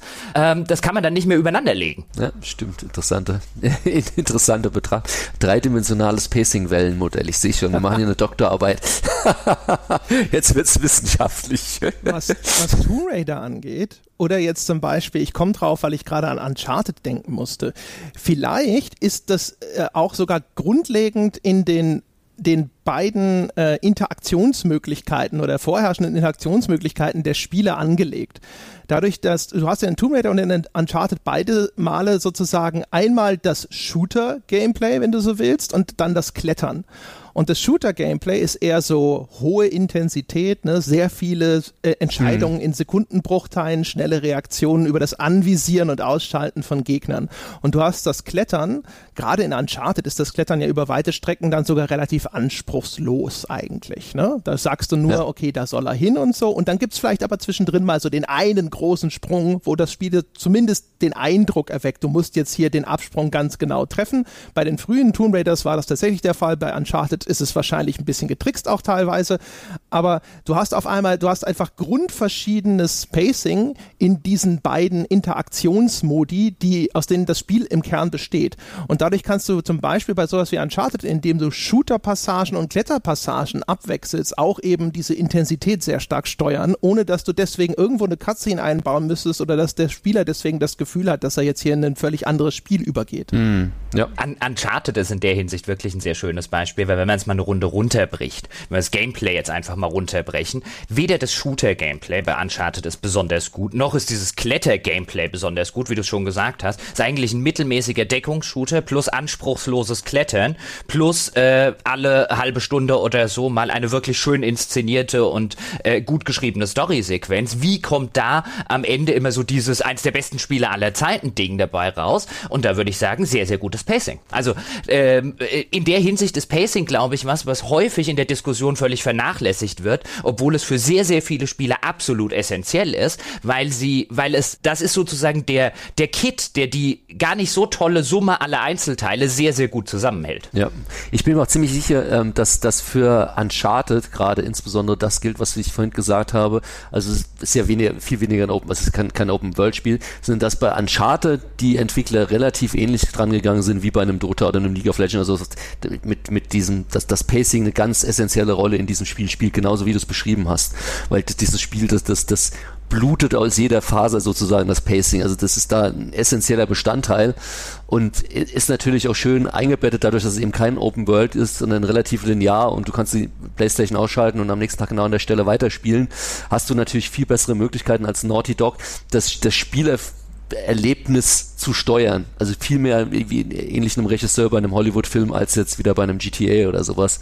Und ich glaube, dass genau das dann auch das erzeugt, was du gesagt hast, dass es am Ende des Tages viel mehr, also wenn man sich nur die Einzelteile betrachtet, so, naja, ist jetzt alles nichts so Extraordinäres, aber dann eben in seiner Summe es eben doch dieses Erlebnis ausmacht, das immer wieder mit jedem neuen Teil so weltweit ausgezeichnet wird. Kann ich mir auch gut vorstellen, dass die da sehr viel Wert drauf legen. Man sieht ja auch manchmal sogar, ähm, dass dann, da sind dann diese kleinen Actionsequenzen in Uncharted eingebettet, die so ein bisschen ausbrechen aus dem, was typischerweise die Spieldarstellung ist. Also wenn zum Beispiel dieser Laster durch diese enge Gasse hinter dir herfährt und du auf die Kamera zurennen musst. Und das ist eigentlich eine sehr, sehr kurze Sequenz, wo man sich vorstellen kann, dass jemand sehr gezielt gesagt hat, so, wir hatten vorher sozusagen vielleicht eine Cutscene oder sowas, wir hatten irgendwo so eine kleine Ruhephase und jetzt kommt sozusagen dieses Action-Highlight und das mündet dann wieder in seiner Auflösung wieder in eine Szene der Entspannung. Wobei man äh, äh Uncharted in, insofern auch ganz interessant ist, weil wenn wir jetzt über Story-Pacing reden, dann muss ein Spiel hingehen und etwas machen, was Spieler normalerweise gar nicht so sonderlich gerne intuitiv mögen mögen, es muss ihnen erstmal schnell die Kontrolle abnehmen. Weil äh, es muss wieder an den Punkt kommen, den Ralf auch eingangs erwähnt hat, wo der Regisseur sagen kann, okay, in Minute 58, hier kann beim Spiel, kann er vielleicht nicht sagen in Minute 58, aber in Szene XY, wenn der Spieler, was weiß ich, an diesen Triggerpunkt kommt, dann kommt eine Cutscene, damit ich danach eben über diese Cutscene zum Beispiel in diese total intensive Verfolgungsjagd gehen kann. Aber ich muss ja irgendwie etablieren, wie das Ganze passiert ist. Das mache ich aber nicht über Gameplay, weil im Gameplay kann ich nicht kontrollieren, guckt der Spieler nach links, links, guckt er nach rechts, guckt er nach oben, nach unten. Da muss ich ihm die Kontrolle wegnehmen, damit ich das etablieren kann und dann bekommt er sie wieder, wenn er sich dann zum Beispiel in so einer Verfolgungsjagd wiederfindet. Und ich glaube, bei Uncharted funktioniert das auch nicht zuletzt deshalb so gut, weil diese erstmal diese Kontrolle wegnehmen, das fühlt sich immer so ein bisschen künstlich an. Ich kenne das zum Beispiel so aus japanischen Rollenspielen oder so. Du läufst irgendwo hin und dann merkst, ach, jetzt kommt die ellenlange Cutscene. Ich kann wieder, kann mir wieder den Controller äh, weglegen und jetzt erzählt mir das Spiel irgendwas und jetzt werde ich zum passiven Zuschauer. Und bei Uncharted ist der Bruch, glaube ich, kleiner, weil es seine filmische Anmutung, weil es sich dort einem filmischen, äh, äh filmischen Anleihen bedient, aber seine filmische Anmutung vom, von der ersten Minute Minute an sehr, sehr offen am Revers trägt. Also das, ich glaube, da funktioniert das gut und früh, bei früheren Call of Duties zum Beispiel hat das auch sehr, sehr gut funktioniert. Die machen in ihrer Singleplayer-Kampagne, orientieren die sich ja auch am Hollywood-Blockbuster-Pacing. Auch dort gibt es ja immer wieder ruhigere Passagen. Jetzt in den neueren kommt dann vielleicht sogar mal ein Stealth-Level dazu oder es gibt dann kurze Story-Passagen, bevor es dann wieder Krachboom-Action gibt. Ähm, diese, da hat es auch ganz gut funktioniert, dieser Film zum selberspielen. Das wurde ja zumindest äh, äh, vor zehn Jahren gefühlt sehr, sehr häufig bemüht. Dieses, das ist wie ein richtig guter Film zum selberspielen. Mittlerweile hört man das gar nicht mehr so häufig, aber ein paar Jahre lang so mit den Uncharted frühen Call of Duties und so war das total en vogue. Das war sozusagen, äh, das war ein Privileg, wenn einem Spiel nachgesagt wurde, es sei wie ein sehr guter Film zum selberspielen. Ich glaube, die, die Dosierung ist halt bei Uncharted auch gut gewählt. Ne? Also das arbeitet ja auch viel mit relativ kurzen Cutscenes, die nur dazu da sind, um dann mal so einen Szenenwechsel herbeizuführen, dann ist es auch wahrscheinlich gut geschrieben. Ich glaube halt zum Beispiel, viele versauen dann halt auch innerhalb der Cutscenes ihr Pacing, indem sie die, die Dialoge nicht schön auf den Punkt bringen. Ja, wenn, wenn Charaktere anfangen eher zu schwatzen und das Pacing dadurch dann in den Cutscenes kaputt ist, dann ist sozusagen automatisch auch die, das Tempo äh, zwischen Spiel, Cutscene, Spiel im Eimer. Und äh, ich glaube, Uncharted hat ein gutes Händchen dafür. Erstens, wie lang sind diese Sequenzen und wenn es längere Filmsequenzen sozusagen einbaut, an welcher Stelle kommen die denn? Aber gut, jetzt sind wir ja schon, sind wir schon beim, beim, beim narrativen Pacing. Ich, ich würde nochmal gerne auf die Open-World-Spiele zurückkommen, weil du ja eingangs gefragt hast, André, was könnten die denn machen? Also sind die, ähm, sind die sozusagen äh, ohnehin verloren? Stehen die auf verlorenem Posten? Äh, und kommen wir irgendwie zu dem Konsens, naja gut, in Open-World-Spielen wird man kein gutes narratives Pacing hinbekommen, einfach weil man überhaupt nicht kontrollieren kann, was der Spieler gerade tut. Ähm, ich würde an der Stelle gar nicht mal sagen unbedingt, denn es gibt so ein paar Sachen. Ich denke zum Beispiel an die äh, blutiger Baron-Storyline von Witcher 3, die als eigenständige Geschichte innerhalb der Hauptgeschichte gut funktioniert hat und die ein erstklassiges Pacing, ich glaube auch, das ist einer der Gründe, warum diese äh, äh, Quest-Reihe äh, von vielen Spielern so unglaublich hoch geschätzt wird, weil sie ein fantastisches Pacing innerhalb ihrer eigenen Erzählung besitzt. Ähm, ich glaube, so rum kann man der Sache zumindest in Open-World-Spielen Herr werden, indem man nicht nur Quest nur Quests hat, wie das sehr, sehr viele Spiele tun, da eine Nebenquest und hier geht jetzt die Hauptquest weiter weiter und vielleicht habe ich jetzt schon 20 Stunden keine Hauptquest äh, mehr gespielt. Und ich weiß die Hälfte nicht mehr, die passiert ist. Und jetzt spiele ich mal wieder 10 Minuten Hauptquest und dann mache ich wieder die ganzen Nebenquests, was bei der, der blutige Baron-Storyline von Witcher 3 sehr gut funktioniert hat, zumindest mir ging so. Ich habe diese ganze Storyline, weil sie in die Hauptquest integriert war und weil sie in sich selbst eine äh, äh interessante, abgeschlossene Geschichte erzählt hat. Ich habe die in einem Rutsch gespielt. Und dann war ich pacing-technisch im Spiel sehr, sehr gut drin, während mir das bei einem Assassin's Creed zum Beispiel nie so geht Bei einem Assassin's Creed denke ich spätestens nach der zweiten Hauptmission, oh mein Gott, ich muss jetzt erstmal was anderes machen. Weil die halt, weil die halt immer nur so in Inkrementen, ja, die werfen dir immer so einen, so einen, so einen Story-Krumen hin und dann muss ich äh, 50 diese, diese, diese Krümel aufsammeln und am Ende habe ich irgendwie das Story-Puzzle dann zusammengesetzt, wo ich mir denke, vielleicht gerade in Open-World-Spielen mehr in sich abgeschlossene äh, interessante Geschichten erzählen, die auch am Schluss sich in einem großen Ganzen einfügen, aber wo ich jetzt sagen kann, jetzt spiele ich auch mal fünf Stunden Story. Natürlich auch mit Gameplay-Elementen. Die stecken ja auch in dieser blutigen Baron-Storyline drin. Da habe ich Kämpfe, da habe ich Untersuchungen, da habe ich dies, da habe ich jenes, da gucke ich mir ein paar Sachen an, reise von A nach B. Aber ich habe für alles, habe ich eben dieses sehr konkrete, kurze Ziel, nämlich diese Story-Quest abzuschließen, vor Augen, mache viele unterschiedliche Sachen und habe das aber eingebettet in eine, in eine gute gut gepaste, gut austemporierte äh, Narration. Ich glaube, das ist so eine Möglichkeit, mit der Open-World-Spiele noch viel, viel häufiger arbeiten könnten. Und ich gucke da insbesondere zu dir irgendwie, Fallout. Hm. Ich bin mal gespannt auf Red Dead Redemption 2 in dem Kontext, was die uns bieten werden ähm, weil das für mich auch so ein äh, thematisch immer ein Highlight ist und ich das erste auch schon gut fand. Aber ich, es ist auch wieder ein gutes Beispiel. Ich meine, die Frage ist, also ich, ich gebe dir recht, ähm, was du beschreibst, gerade bei Witcher 3 mit, mit der blutigen Baron. Das Problem aus Entwicklersicht, das du bei sowas natürlich hast, das ist super ressourcenintensiv. Also das, das sowas halt richtig zu machen, ist halt Aufwand. Also da auf der anderen Seite, wenn man ein Open-World-Spiel macht, dann sollte man sich dessen vorher bewusst sein und dann entweder richtig oder gar nicht, bin ich auch bei dir. Ähm, aber wie gesagt, auch da, ich denke, Gothic ist immer so ein gutes Beispiel, wie man vielleicht auch mit weniger Ressourcen ein, ein Open-World-Spiel macht, indem man auch mit, mit Limitierungen sinnvoll arbeiten kann. Also ich denke, auch das geht.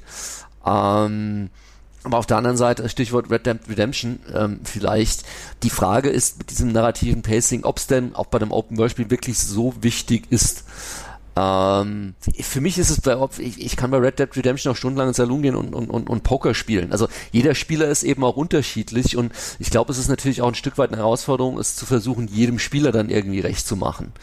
Ähm, klar, blutiger Baron, du musst die, die, die Sideline, glaube ich, auch gar nicht spielen bei The Witcher, ähm, aber auf der anderen Seite willst du natürlich auch als Entwickler, gerade wenn du sowas Aufwendiges machst, nicht so viel arbeiten, was reinstecken, was dann wieder nur 10% gutieren und der Rest sagen, ja, das lasse ich aber links liegen, weil das hört ja nicht zur Hauptstoryline. Ja, aber genau deswegen ist es ja clever gemacht, dass sie es als Teil der Hauptstoryline gemacht haben. Ja, ja. Ich verstehe schon, was du meinst. Um. Mein, das ist ja auch zum Beispiel immer das, was man zum Beispiel so einem Skyrim oder den Elder Scrolls vorwirft. Auch ja. wenn die endlich mal eine richtig gute Hauptquest haben. Ich glaube, das Problem ist nicht mal, gut, die haben keine besonders tolle Hauptquest. Auch die, die Bethesda Fallouts haben keine sonderlich tolle Hauptquest. Ich meine, es wäre besser, wenn die eine interessantere Geschichte erzählen würden, klar.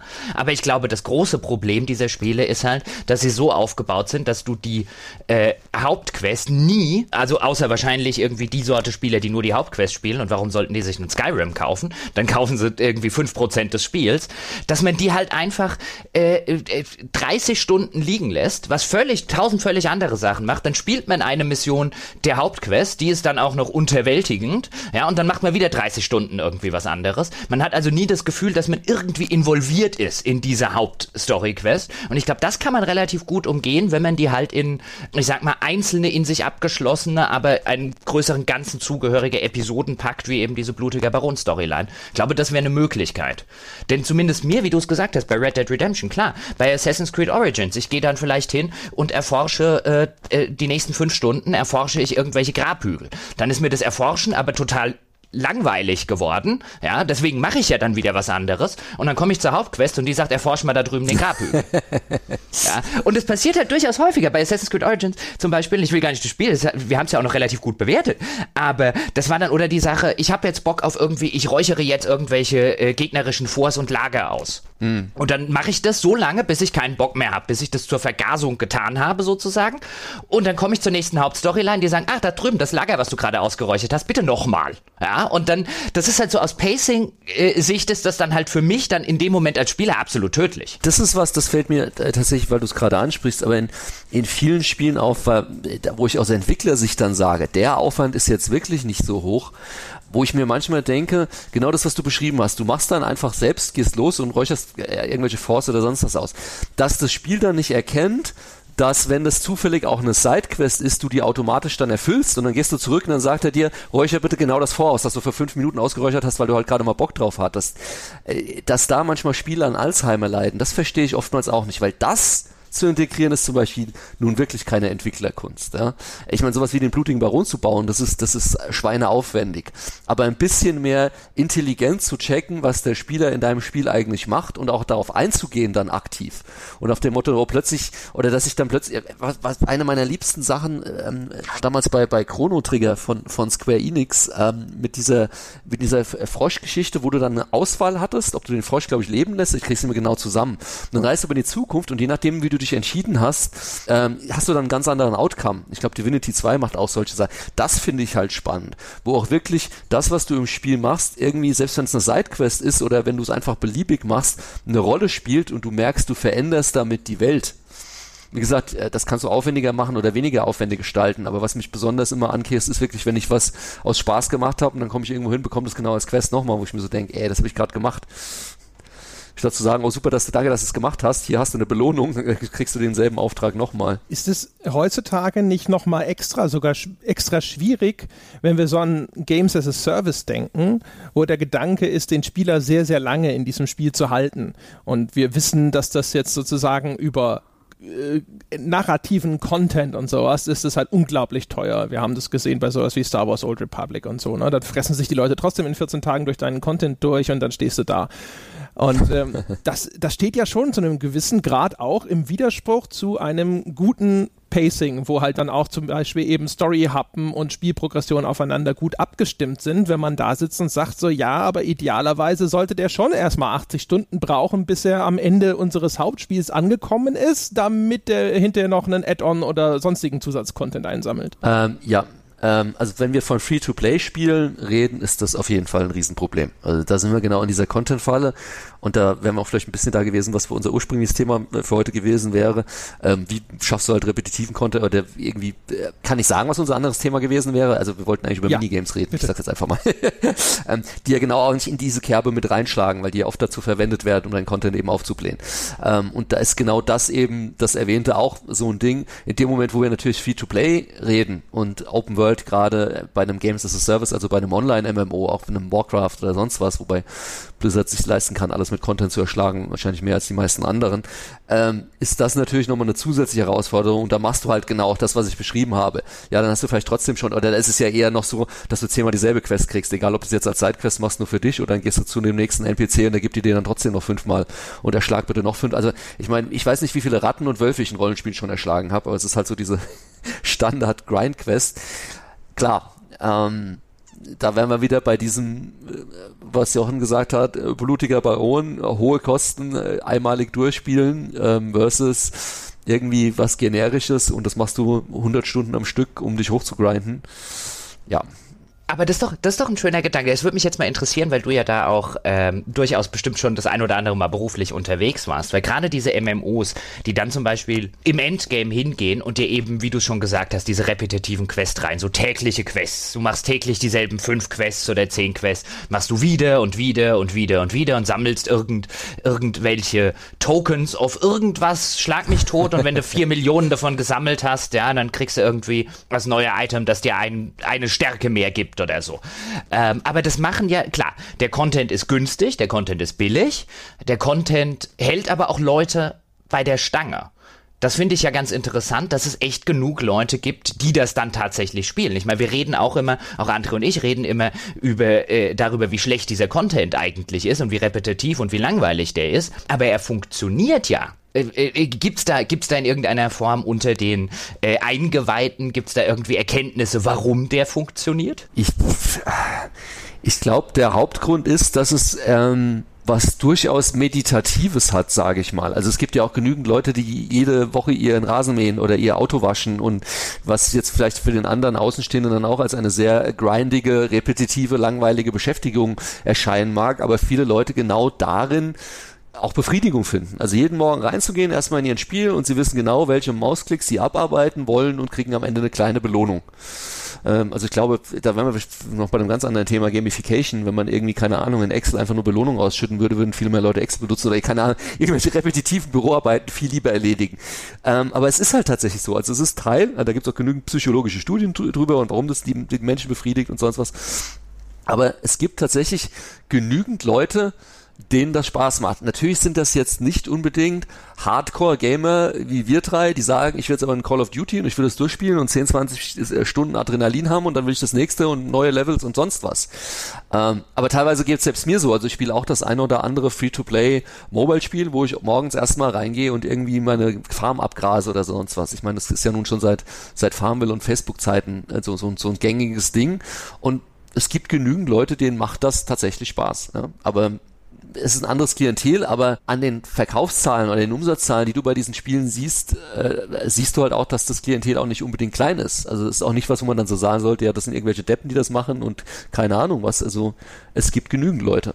Ich weiß, ihr, ihr, ihr, ihr schweigt jetzt in, in Schockstarre, aber. das ist die alte Interviewtaktik. Einfach mal nichts sagen ja, und mal gucken, was er sonst noch. Äh, vielleicht äh, hängt er sich ja noch an, einem, an dem eigenen Strick. Ähm, eine, eine andere Frage in, in, in, der, in die gleiche Richtung. Und zwar beim Film weiß man ja, dass der Film gerne mal äh, Gerüchte halber dieser oder jener Film im Schnitt gerettet wurde. Ne? Also man weiß, guter Schnitt kann äh, im Film hinterher noch viel rausholen, insbesondere zum Beispiel mit Blick auf das Pacing. Ja? Wenn jetzt irgendwie, mhm. keine Ahnung, hier Kevin Costner hat sein neues Vier-Stunden-Epos abgedreht und dann guckt sich das hinter sein Producer an und sagt so, alles klar, Kevin, äh, das machen wir mal jetzt runter auf zweieinhalb Stunden. No? Und dann muss er hinter irgendeine Special Edition rausbringen. Und heutzutage würden sie wahrscheinlich sagen, das machen wir, damit wir hinter die Special Edition rausbringen können. Aber das ist eine andere genau. Geschichte. So.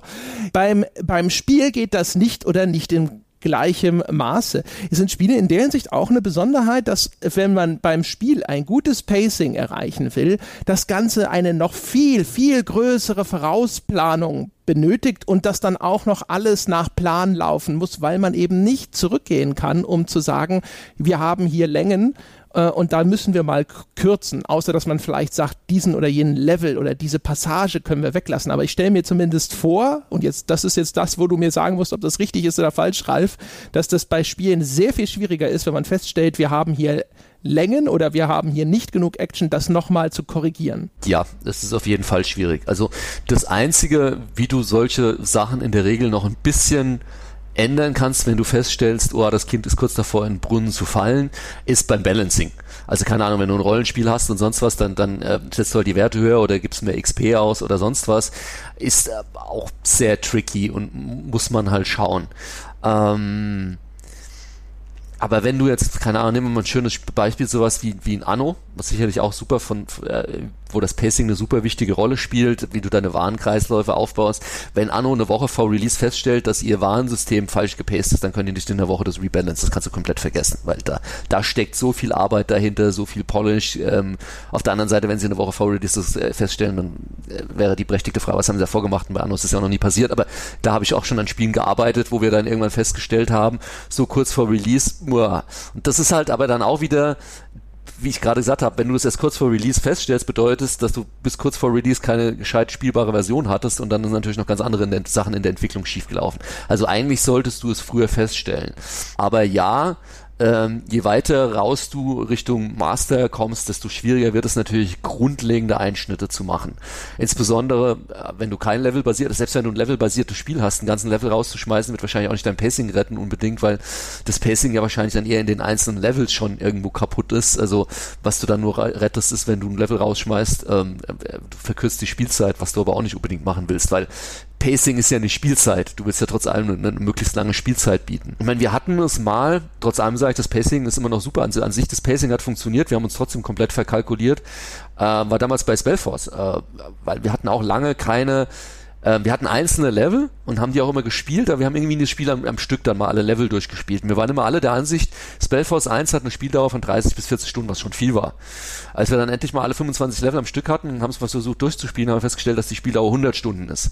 Wie gesagt, das hat kein Mensch gestört, weil hey, 100 Stunden Spielspaß, ey, super. Und das Pacing in den Level hat gestimmt. Wenn wir aber in Spellforce festgestellt hätten, dass innerhalb der Level alles kaputt ist und du zu schnell oder zu langsam aufsteigst oder keine Ahnung, da was im Argen gelegen hätte, hätten wir das, keine Ahnung, vier Wochen vor Master auch nicht mehr retten können. Dann ist es kaputt. Also, wie du schon sagtest, da hast du nicht die Möglichkeiten, wie beim Film zu sagen, ich gehe jetzt hier nochmal eine Nacht in den Schneidraum und, und äh, versuche das Ding nochmal zu retten.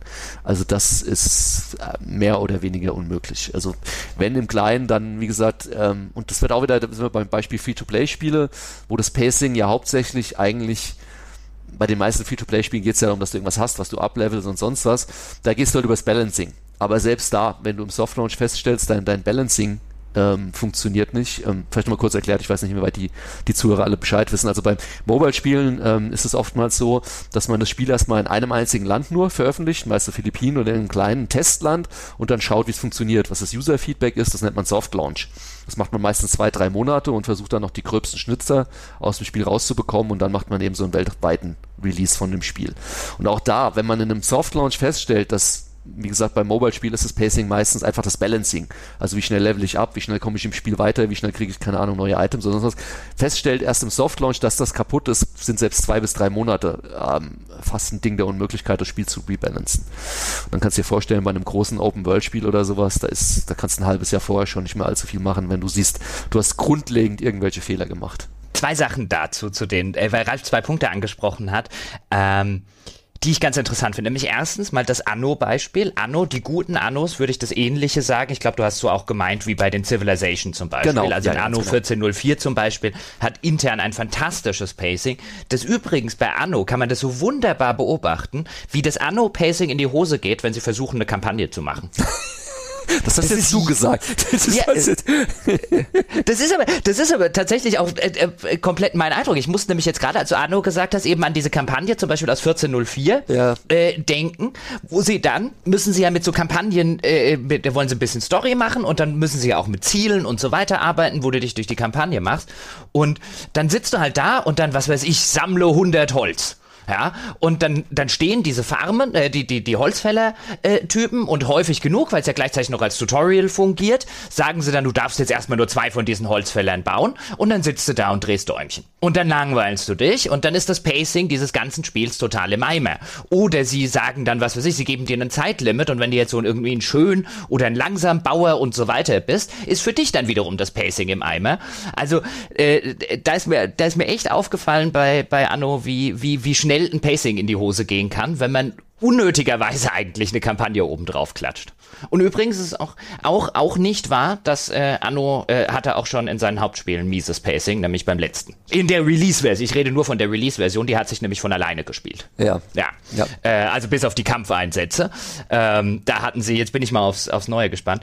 Und das zweite, was ich ganz äh, interessant fand, zu dem, was du gesagt hast, nämlich zu dem, zu dem Beispiel von äh, Spellforce. Ja, am Ende, ja, 100 Stunden, ja, da hatten wir dann 100 Stunden zusammen. Juckt ja keiner, 100 Stunden Spielspaß ist ja super. Klar, Spieler Spieler haben ab noch den, den totalen Vorteil, dass eine sehr, sehr große Länge ähm, als noch was Positives angeht. Weil ich würde sagen, eins der größten Gifte für Pacing in Spielen ist, dass die mei oder dass viele Spiele einfach hoffnungslos viel, viel, viel zu lang sind.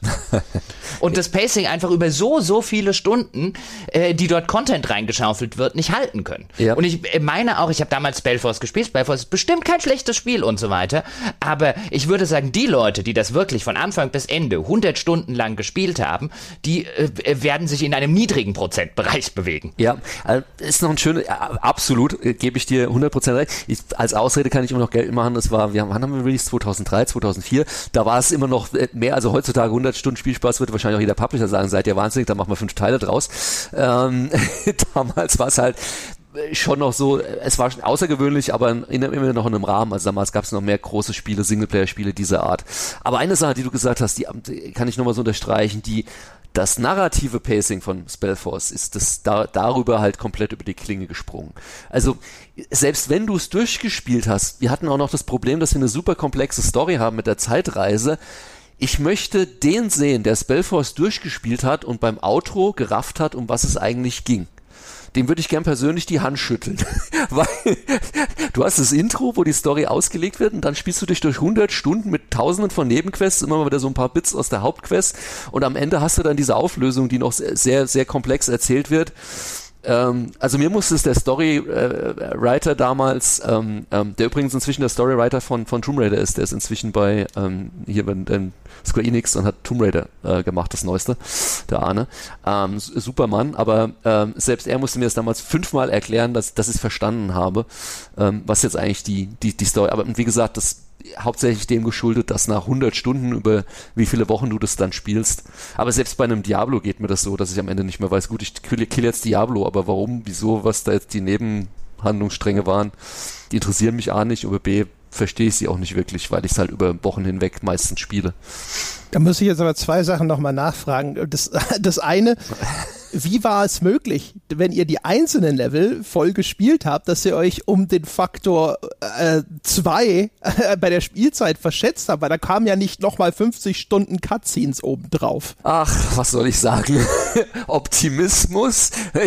naja, ich habe das jetzt, aber ich habe ja gecheatet und normalerweise braucht man, äh, beziehungsweise, nee, umgekehrt. Also die, die, die ähm, ähm, ähm Tester, oder wir haben gecheatet und haben gedacht, naja, aber ohne Cheats packt man das dann auch so und so schnell und äh, ich habe jetzt nicht alle Seitenquests gerade in dieser Map gemacht, aber so Pi mal Daumen braucht man für die Map wahrscheinlich maximal zwei Stunden. Wir hatten 25 Maps und am Ende des Tages war es dann halt so. doch mehr. Ihr habt extrapoliert, ihr habt quasi mit Cheats gespielt, habt gedacht, so, naja, also wenn ich hier eine, eine halbe Stunde brauche, brauchen sie halt 45 Minuten, stellt sich raus, sie brauchen zwei Stunden. Das ist, du, äh, André, du kennst das doch selbst. Ich, ich habe ich hab, ich hab damals mein, so mein, mein, nein, nein, ich weiß, nein, nie, nein. Mein, mein größter, oder also, ich habe viele, ich habe so viele Fehler in meiner Karriere gemacht, aber einen, den ich mir bis heute am meisten angreide, ist ähm, Desperados 1 habe ich den Entwickler dazu getreten, es hinzubalancen auf das Feedback von einem einzigen QA-Typen, der mir gesagt hat, das Spiel ist zu einfach. Und der konnte auch so ein Level in 10 Minuten durchspielen. Der kannte das Spiel halt nur dummerweise in- und auswendig. Am Ende hatten wir Levels, die hart genug für ihn waren. Ähm, das war dann aber dummerweise viel zu schwierig für den Rest so ist es halt. Also du bist, äh, egal, wenn du ein Spiel entwickelst, bist du nicht in der Lage, gewisse Dinge selbst noch ähm, neutral zu beurteilen. Die Länge deines Spiels, den Schwierigkeitsgrad und so weiter. Qualitäten, das geht alles noch, aber gewisse Faktoren brauchst du extern von außen, eine Publisher QA, eine externe QA oder, oder Fokus, was auch immer. Aber das solltest du als Entwickler dir nicht mehr selbst anmaßen.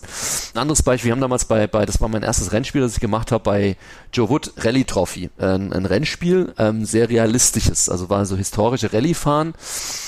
Und dann ging es irgendwann darum, dass wir die Streckenzeiten festlegen mussten als Benchmark für jede Strecke, weil du, wenn du das Spiel startest, dann kriegst du natürlich erstmal so eine Zeit vorgegeben nach dem Motto, versuch die zu schlagen.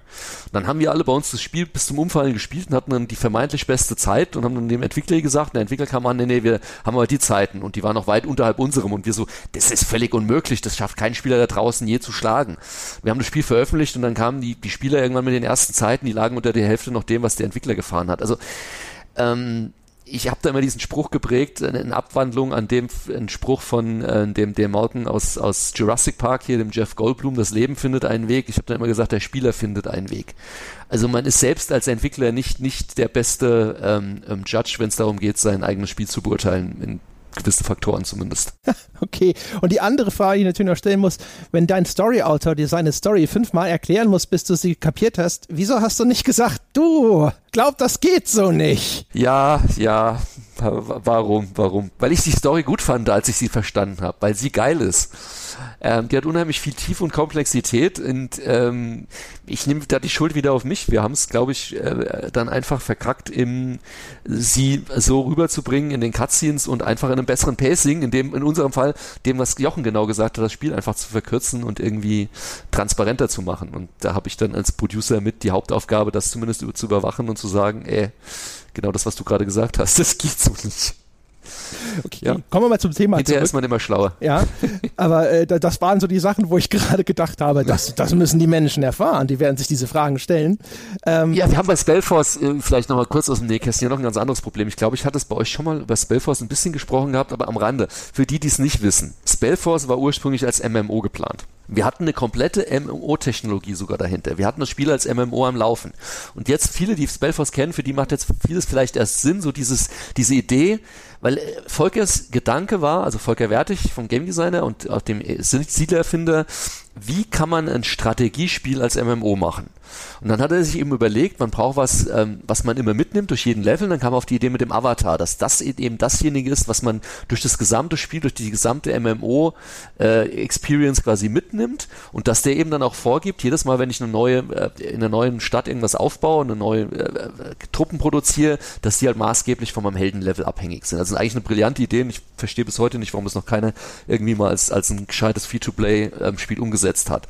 Anyway, wir hatten also ein komplettes MMO eigentlich gebaut. Ähm, am Ende des Tages ist es nur nicht als MMO erschienen, weil der damalige Publisher, damalige Publisher sich dann überlegt hat, wir haben noch nie ein MMO gemacht, da brauchen wir Server, da brauchen wir Game Master, da brauchen wir Community, also wir brauchen eine, äh, es langt ja nicht ein MMO zu haben, wir brauchen ja auch als Publisher eine Infrastruktur dahinter. Und äh, dann hat er sich irgendwann die Kosten überlegt und dass, dass er das überhaupt nicht alles so schnell stemmen kann und kam dann an und macht doch bitte doch ein Singleplayer-Spiel draus. Aber wenn du jetzt könnte man jetzt könnte man ja fragen, wer, welcher Publisher könnte so doof sein, sich das nicht vorher zu überlegen? Ich aber hab jetzt den Namen irgendwie vergessen. Das ist schon so lange her. Aber, Moment, Moment, Moment. Ist das nicht bei dem einen Anno auch so gewesen? Oder gab es nicht zumindest Gerüchte, dass das Anno, was war es, 2205 oder so, auch erst ein Online-Spiel werden sollte? Also von den neuesten weiß ich es jetzt nicht nicht. Ähm, diese 2070 und so, die jetzt bei Ubisoft sind, keine Ahnung. Das, das kann ich nicht bestätigen, nicht dementieren. Ähm, ich weiß noch an meiner Sunflowers-Zeit, dass wir ursprünglich damals nach dem zweiten Anno, beziehungsweise Sunflowers die Idee hatte, ein Anno-MMO auch zu machen. Das ist aber niemals auch nur angefangen worden. Also es ist nie über eine Gedankenspielphase hinausgegangen. Zu den neuen weiß ich, ob das jetzt mal eine Idee war, ähm, ich meine, die hatten ja also bei dem etliche äh, so Online-Komponenten ein bisschen mit drin. Also ich glaube, also das war eine Theorie, die ich mal geäußert habe zum letzten Anno, insbesondere wenn man sich den, den Zustand eben bei Release, sie haben es dann noch äh, erheblich äh, besser gepatcht, aber ja. wenn man sich anguckt, wie das Spiel zu Release, wie das funktioniert hat und alles drum und dran, ich glaube, ich habe mal in irgendeinem Podcast gesagt, meine Theorie ist, dass das mal als, als, als Online-Anno angefangen hat und dann irgendwann zum Singleplayer-Anno umgestellt wurde, weil das Ganze im Hintergrund, auch mit den verschiedenen Instanzen und so weiter, die sie aufmachen, das riecht so extrem nach, das mhm. hat mal als Online-Spiel begonnen. Kön könnte ich mir gut vorstellen, ja, also mag das sein. Wie gesagt, bei genau. Spellforce weiß ich weil da waren wir direkt beteiligt und da war es dann eben so, um, um, um den Gedanken noch abzuschließen, ähm, allein deswegen hatten wir, glaube ich, hat Arne damals ähm, der hat eine super komplexe Hintergrundstory für die gesamte Welt geschaffen, weil wenn du ein MMO machst, brauchst du das nach. Du brauchst ja nach hinten raus für Content und, und musst ja mal nachproduzieren, du brauchst ja einen kompletten Weltenkanon. Das heißt, Arne, hat damals über 400 Seiten allein über die gesamte Hintergrundstory von Spellforce geschrieben und alles. Und deswegen war unsere Story, obwohl wir sie auch noch abgespeckt haben, alles am Ende immer noch definitiv zu komplex für ein, für ein Singleplayer-Spiel. Sie war geil und wenn man sie versteht, ist sie wirklich super auch mit dieser Zeitreise und, und, und, und der ganzen Konvokation und was da alles dahinter steckt. Aber Stichwort Pacing in, in einem 100-Stunden-Singleplayer-Spiel, das war alles äh, way over the top. Aber hatte, wie gesagt, auch hier eine interessante Hintergrundgeschichte, weil eigentlich war es ja mal ein MMO. Äh, zum, zum Abschluss ganz kurz, weil wir ihn nicht erwähnt haben. Ich muss ihn natürlich für die Hörerinnen und Hörer, die es nicht wissen, ja, die die Gnade der späten Geburt genießen. Spellforce hat jetzt ja auch schon ein paar Jährchen auf dem Buckel. Es handelt sich bei dem Publisher, über den wir geredet haben. Selbstverständlich um Joe Butt. Ja. Wir hatten es neulich auch wieder vor ein paar Tagen auf dem Hörerstammtisch. War super. Ich weiß nicht mehr, wie das Gespräch drauf kam, wo ich dann auch erzählt habe. Ey, man denkt ja mittlerweile, man kennt jede Joe Wood-Anekdote, aber nein, nein, man geht auf irgendeine Entwicklerkonferenz und redet mit jemandem, man lernt eine neue kennen. Das ist, ich glaube, der, Fundus, der, Fundus, der Fundus ist unendlich, glaube ich. Fürchte ich. Also nochmal noch mal zum, äh, zum Pacing zurück. Äh, andere Frage nochmal. Und zwar, äh, was bei Spielen, glaube ich, vielleicht auch noch mal ein bisschen das erschwert, ein gutes Pacing zu finden, ist ja, ein Spiel ist ja normalerweise erzählt aus dieser einen, nämlich der Spielerperspektive. Im Grunde genommen sind ja viele Spiele von der, von der Art, wie sie auch ihre Erzählung aufbauen, fast wie diese Continuous Shot Filme, ja, sowas wie Birdman. Das haben sie ja bei hm. God of War konsequenterweise dann sogar zu ihrer Inszenierungsform erklärt.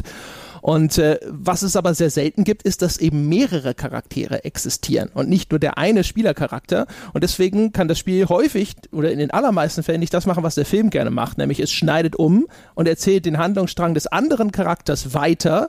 Ja, währenddessen passieren bei dem anderen Charakter unwichtige und nicht so spannende und nicht so interessante Dinge und dann kehrt man zu ihm zurück an einem ganz anderen Ort, zu einem anderen Zeitpunkt, wo der interessante Teil seiner Geschichte fortgeführt wird.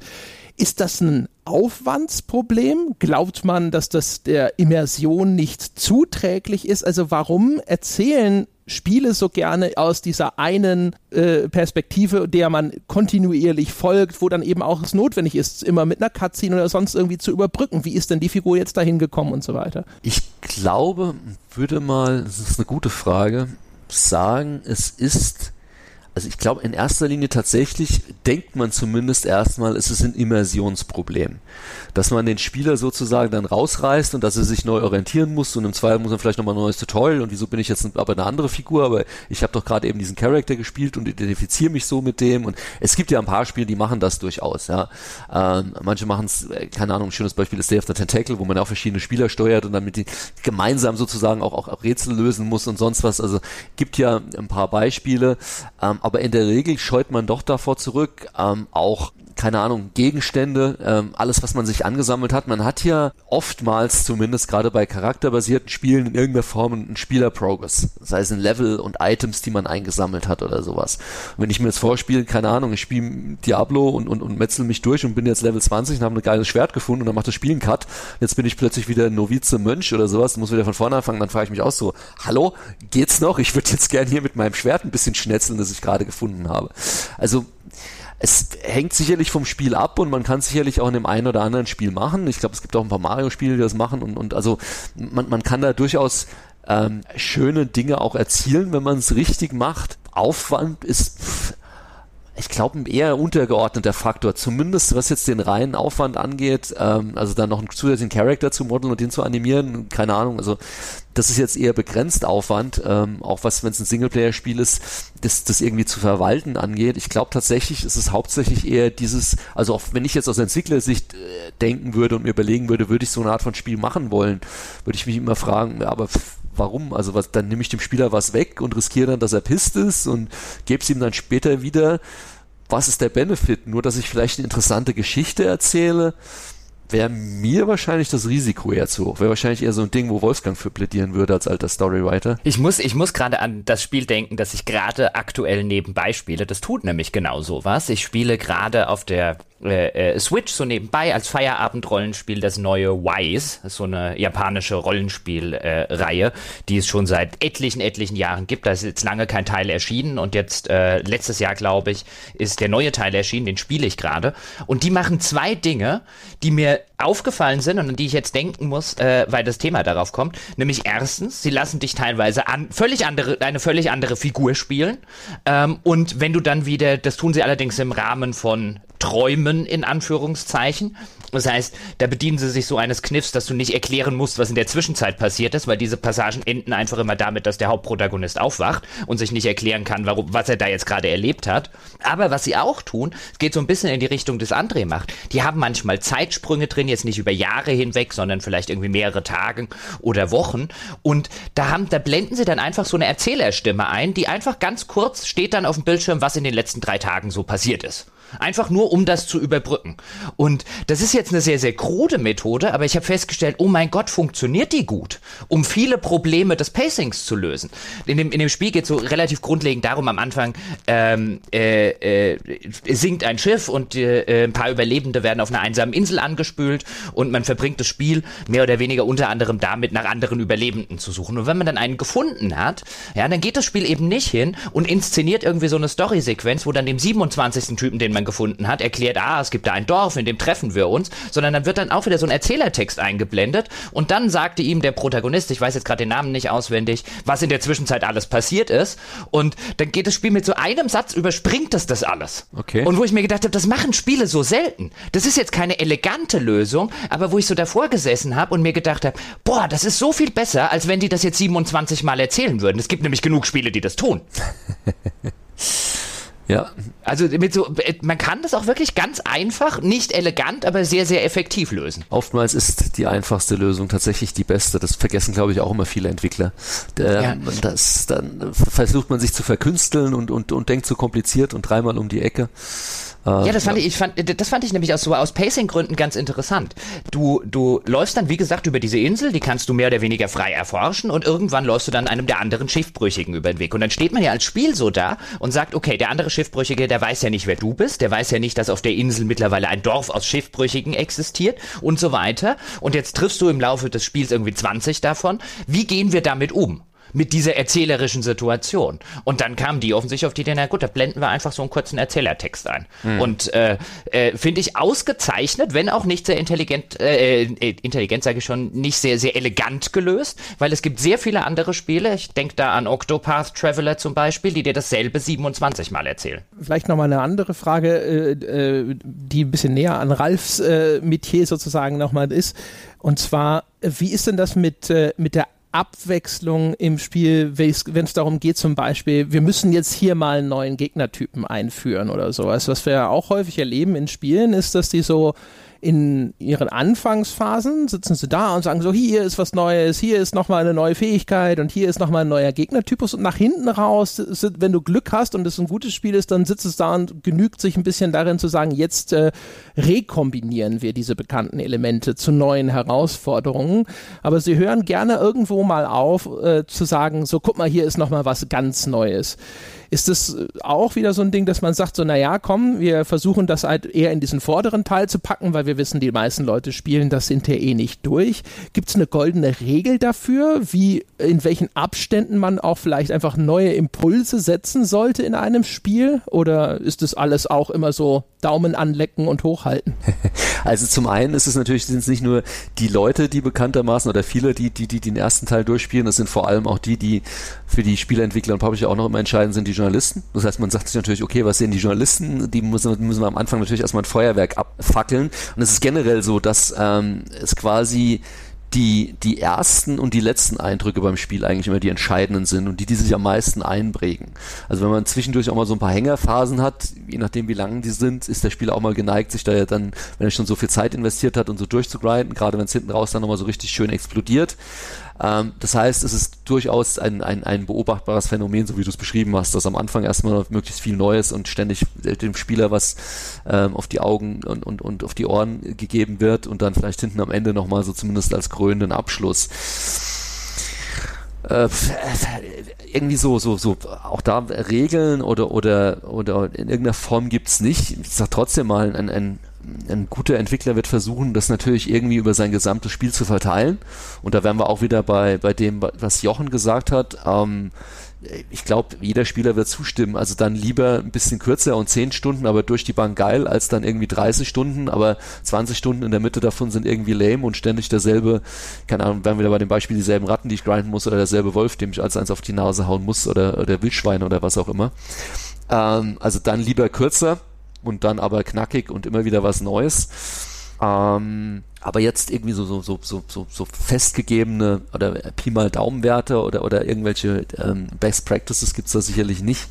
Ich würde schon versuchen, wenn ich jetzt, äh, hängt von der Art vom Spiel ab, wenn ich zum Beispiel ein levelbasiertes Spiel mache, in jedem Level müsste irgend, irgendwas Neues kommen. Also wir haben zum Beispiel bei Desperados damals, äh, um mal wieder vielleicht ein bisschen aus dem äh, praktisch, haben wir immer versucht, in jedem Level irgendwas Neues zu machen. Entweder einen neuen Charakter, den wir eingeführt haben, oder einen neuen Gegner oder eine neue Überraschung oder neue, neues Item, das wir freigeschaltet haben, mit dem man man rumspielen kann, sodass du wirklich in jedem Level immer das Gefühl hast, es passiert irgendwas, es geht vorwärts, es kommt was Neues, es ist ein neuer Aha-Effekt. Ja.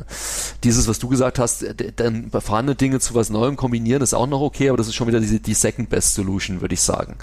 Also ich würde eigentlich immer versuchen, immer dem Spieler irgendwas. Es muss ja nicht immer was, keine Ahnung, neuer Supergegner sein mit tausenden von Special Moves. Es reichen ja auch mal kleine Aha-Erlebnisse hier und da. Aber man kann immer wieder, glaube ich, dem Spieler das Gefühl geben, hier passiert noch was und hier kommt noch was Neues. Ich glaube auch zu dem, äh, sowohl zu dem, was, was Ralf gesagt hat, als auch was du gefragt hast, André. Ich glaube, da sind wir halt auch wieder bei dieser, bei dieser Spielzeitgeschichte. Äh, also sehr viele Spiele tun sich extrem schwer damit, einen vernünftigen Mittelteil zu erzählen, wenn wir über die, äh, wenn wir über das narrative Pacing reden. In der Regel Regel am Anfang wird hoffentlich und auch in der Regel relativ häufig mittlerweile, es wird eine interessante Prämisse etabliert.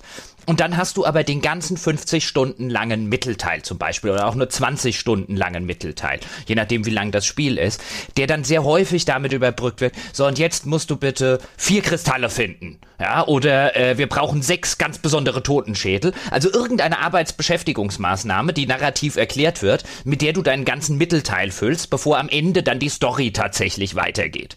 Das äh, beobachtet man bei Spielen immer und immer wieder, weil die natürlich häufig das Problem haben, und dass sie eine Geschichte haben, die in einem Roman jetzt vielleicht 300 Seiten lang wäre. Sie müssen sie aber auf irgendwie 100 Stunden oder 50 Stunden oder 80 Stunden Spielzeit strecken und sie haben halt nicht die Sorte Geschichte und sie sind vielleicht auch nicht die Sorte Medium, die eben für eine Geschichte funktioniert, wie, was weiß ich, George Martin oder so, die dann wirklich, ähm, äh, zumindest jetzt bei den, bei den ersten drei Romanen, auch auf über 1000 Seiten sehr, sehr selten langweilig wird und sehr, sehr selten Pacing-Probleme bekommt. Aber viele Spiele und viele Spielenarrationen haben im Mittelteil ein ganz, ganz erhebliches Pacing-Problem. Sehe ich auch so, ja. Na denn, weiß nicht, Jochen, wenn du noch, noch irgendeinen äh, Gesichtspunkt auf der Liste hast, äh, bringe ihn. Nee, ich habe sogar jetzt doch das, das mit dem Mittelteil wollte ich noch unterbringen. Ich habe nur auf eine gute, gute Gelegenheit äh, gewartet. Mhm. Weil, äh, wenn, wenn noch ein Spiel hingeht und mir irgendwann nach einer interessanten Prämisse sagt, ich muss jetzt irgendwie vier oder sechs oder acht irgendetwas zusammentragen, dann, oh, dann hole ich die Dachlatte. Es wird mal wieder Zeit. Es ist mal wieder Dachlattenzeit. Schreibst du den Entwickler an, ob er dann gefälligst nicht euren Podcast gehört hat und gar ja, nichts gelernt hat? nee, also mittlerweile denke ich mir dann wirklich, äh, ähm, boah, kannst du nicht eine Funktion einbauen, dass ich den Teil überspringen kann und ich spiele dann noch das Ende? Ja, sie sollten sich, also das fand ich tatsächlich also auch ein, ein, interessanter Punkt, den wir jetzt vorhin hatten mit Naughty Dog, weil das zum Beispiel sich ja auch auf Last of Us anwenden lässt. Also erstens, du hast zwei Spielelemente, die aber ganz unterschiedliches Pacing mit sich bringen. In dem Fall ist es wieder der Deckungsshooter und dann in dem Falle halt so Survival Stealth, ne? was aber ganz unterschiedliche Geschwindigkeiten hat, auch in denen der Spieler vorgeht und das aber auch zwischendrin sehr, sehr betonte Ruhephasen einstreut. Ja, also so bis hin zu irgendwo diese, diese, da treffen sie auf so eine Kommune in so einer landschaftlichen Idylle mit einem Ritt auf einmal durch grüne Landschaften und sowas, wo überhaupt keine Bedrohung mehr da ist und wo das Ganze auf einmal tatsächlich so, wo auch die, die Protagonisten des Spiels in dieser Cutscene auf einmal durchatmen können und man darf dann sogar selber ein bisschen einfach durch die Gegend reiten.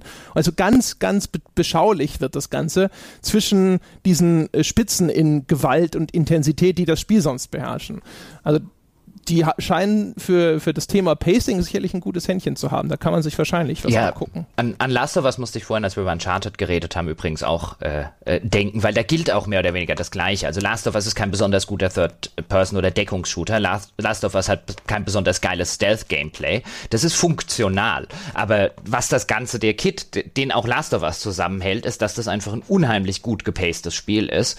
Ähm, das vielleicht die einzige Pacing-Länge, wir hatten in der On-Detail-Folge, die wir gemacht haben, ist, dass dieser dieser ganze Tutorial-Abschnitt, also jetzt auch, wo ich es nochmal gespielt habe, der war mir beim ersten Spielen zu lang und da hätte ich es beinahe abgebrochen und beim zweiten genauso. Aber davon abgesehen hat äh, Naughty Dog ein unglaubliches Händchen für Pacing. Und ich glaube, das ist auch der Grund. Also ich glaube letztlich, je länger ich drüber nachdenke, desto mehr würde ich sagen, die, die Uncharted-Spiele, die haben natürlich noch mehr Dinge, die sie richtig und die sie gut machen, aber die Dinge, die sie wirklich ausgezeichnet machen und die wahrscheinlich dafür sorgen, dass die so populär sind, ähm, sind die Sachen, über die eigentlich keiner redet oder die Sache, nämlich das Pacing. Und dann versucht man immer, und das sieht man ja auch immer, wenn dann versucht wird, irgendwelche 90er-Wertungen und so weiter zu begründen. Man liest selten das Pacing, aber wenn man drüber nachdenkt, dann wird halt eher, weißt du, da sitzt man dann so davor und das ist vielleicht auch einfach, weil einem, weil einem die Worte dafür fehlen oder weil, weil man, weil man so darüber noch nicht nachgedacht hat oder so. Dann werden Dinge erhöht, wo man dann unwillkürlich sagt, aber warte mal, das Shooter-Gameplay ist nun wirklich nicht besonders geil. Und das Stealth-Gameplay ist jetzt eigentlich auch, weißt du, ist kein Thief oder so. Ähm, ja, die Atmosphäre ist schon ganz cool, aber Atmosphäre ist so ein, so ein, so ein netter Oberbegriff, wenn, wenn man nicht genau weiß, was man eigentlich meint.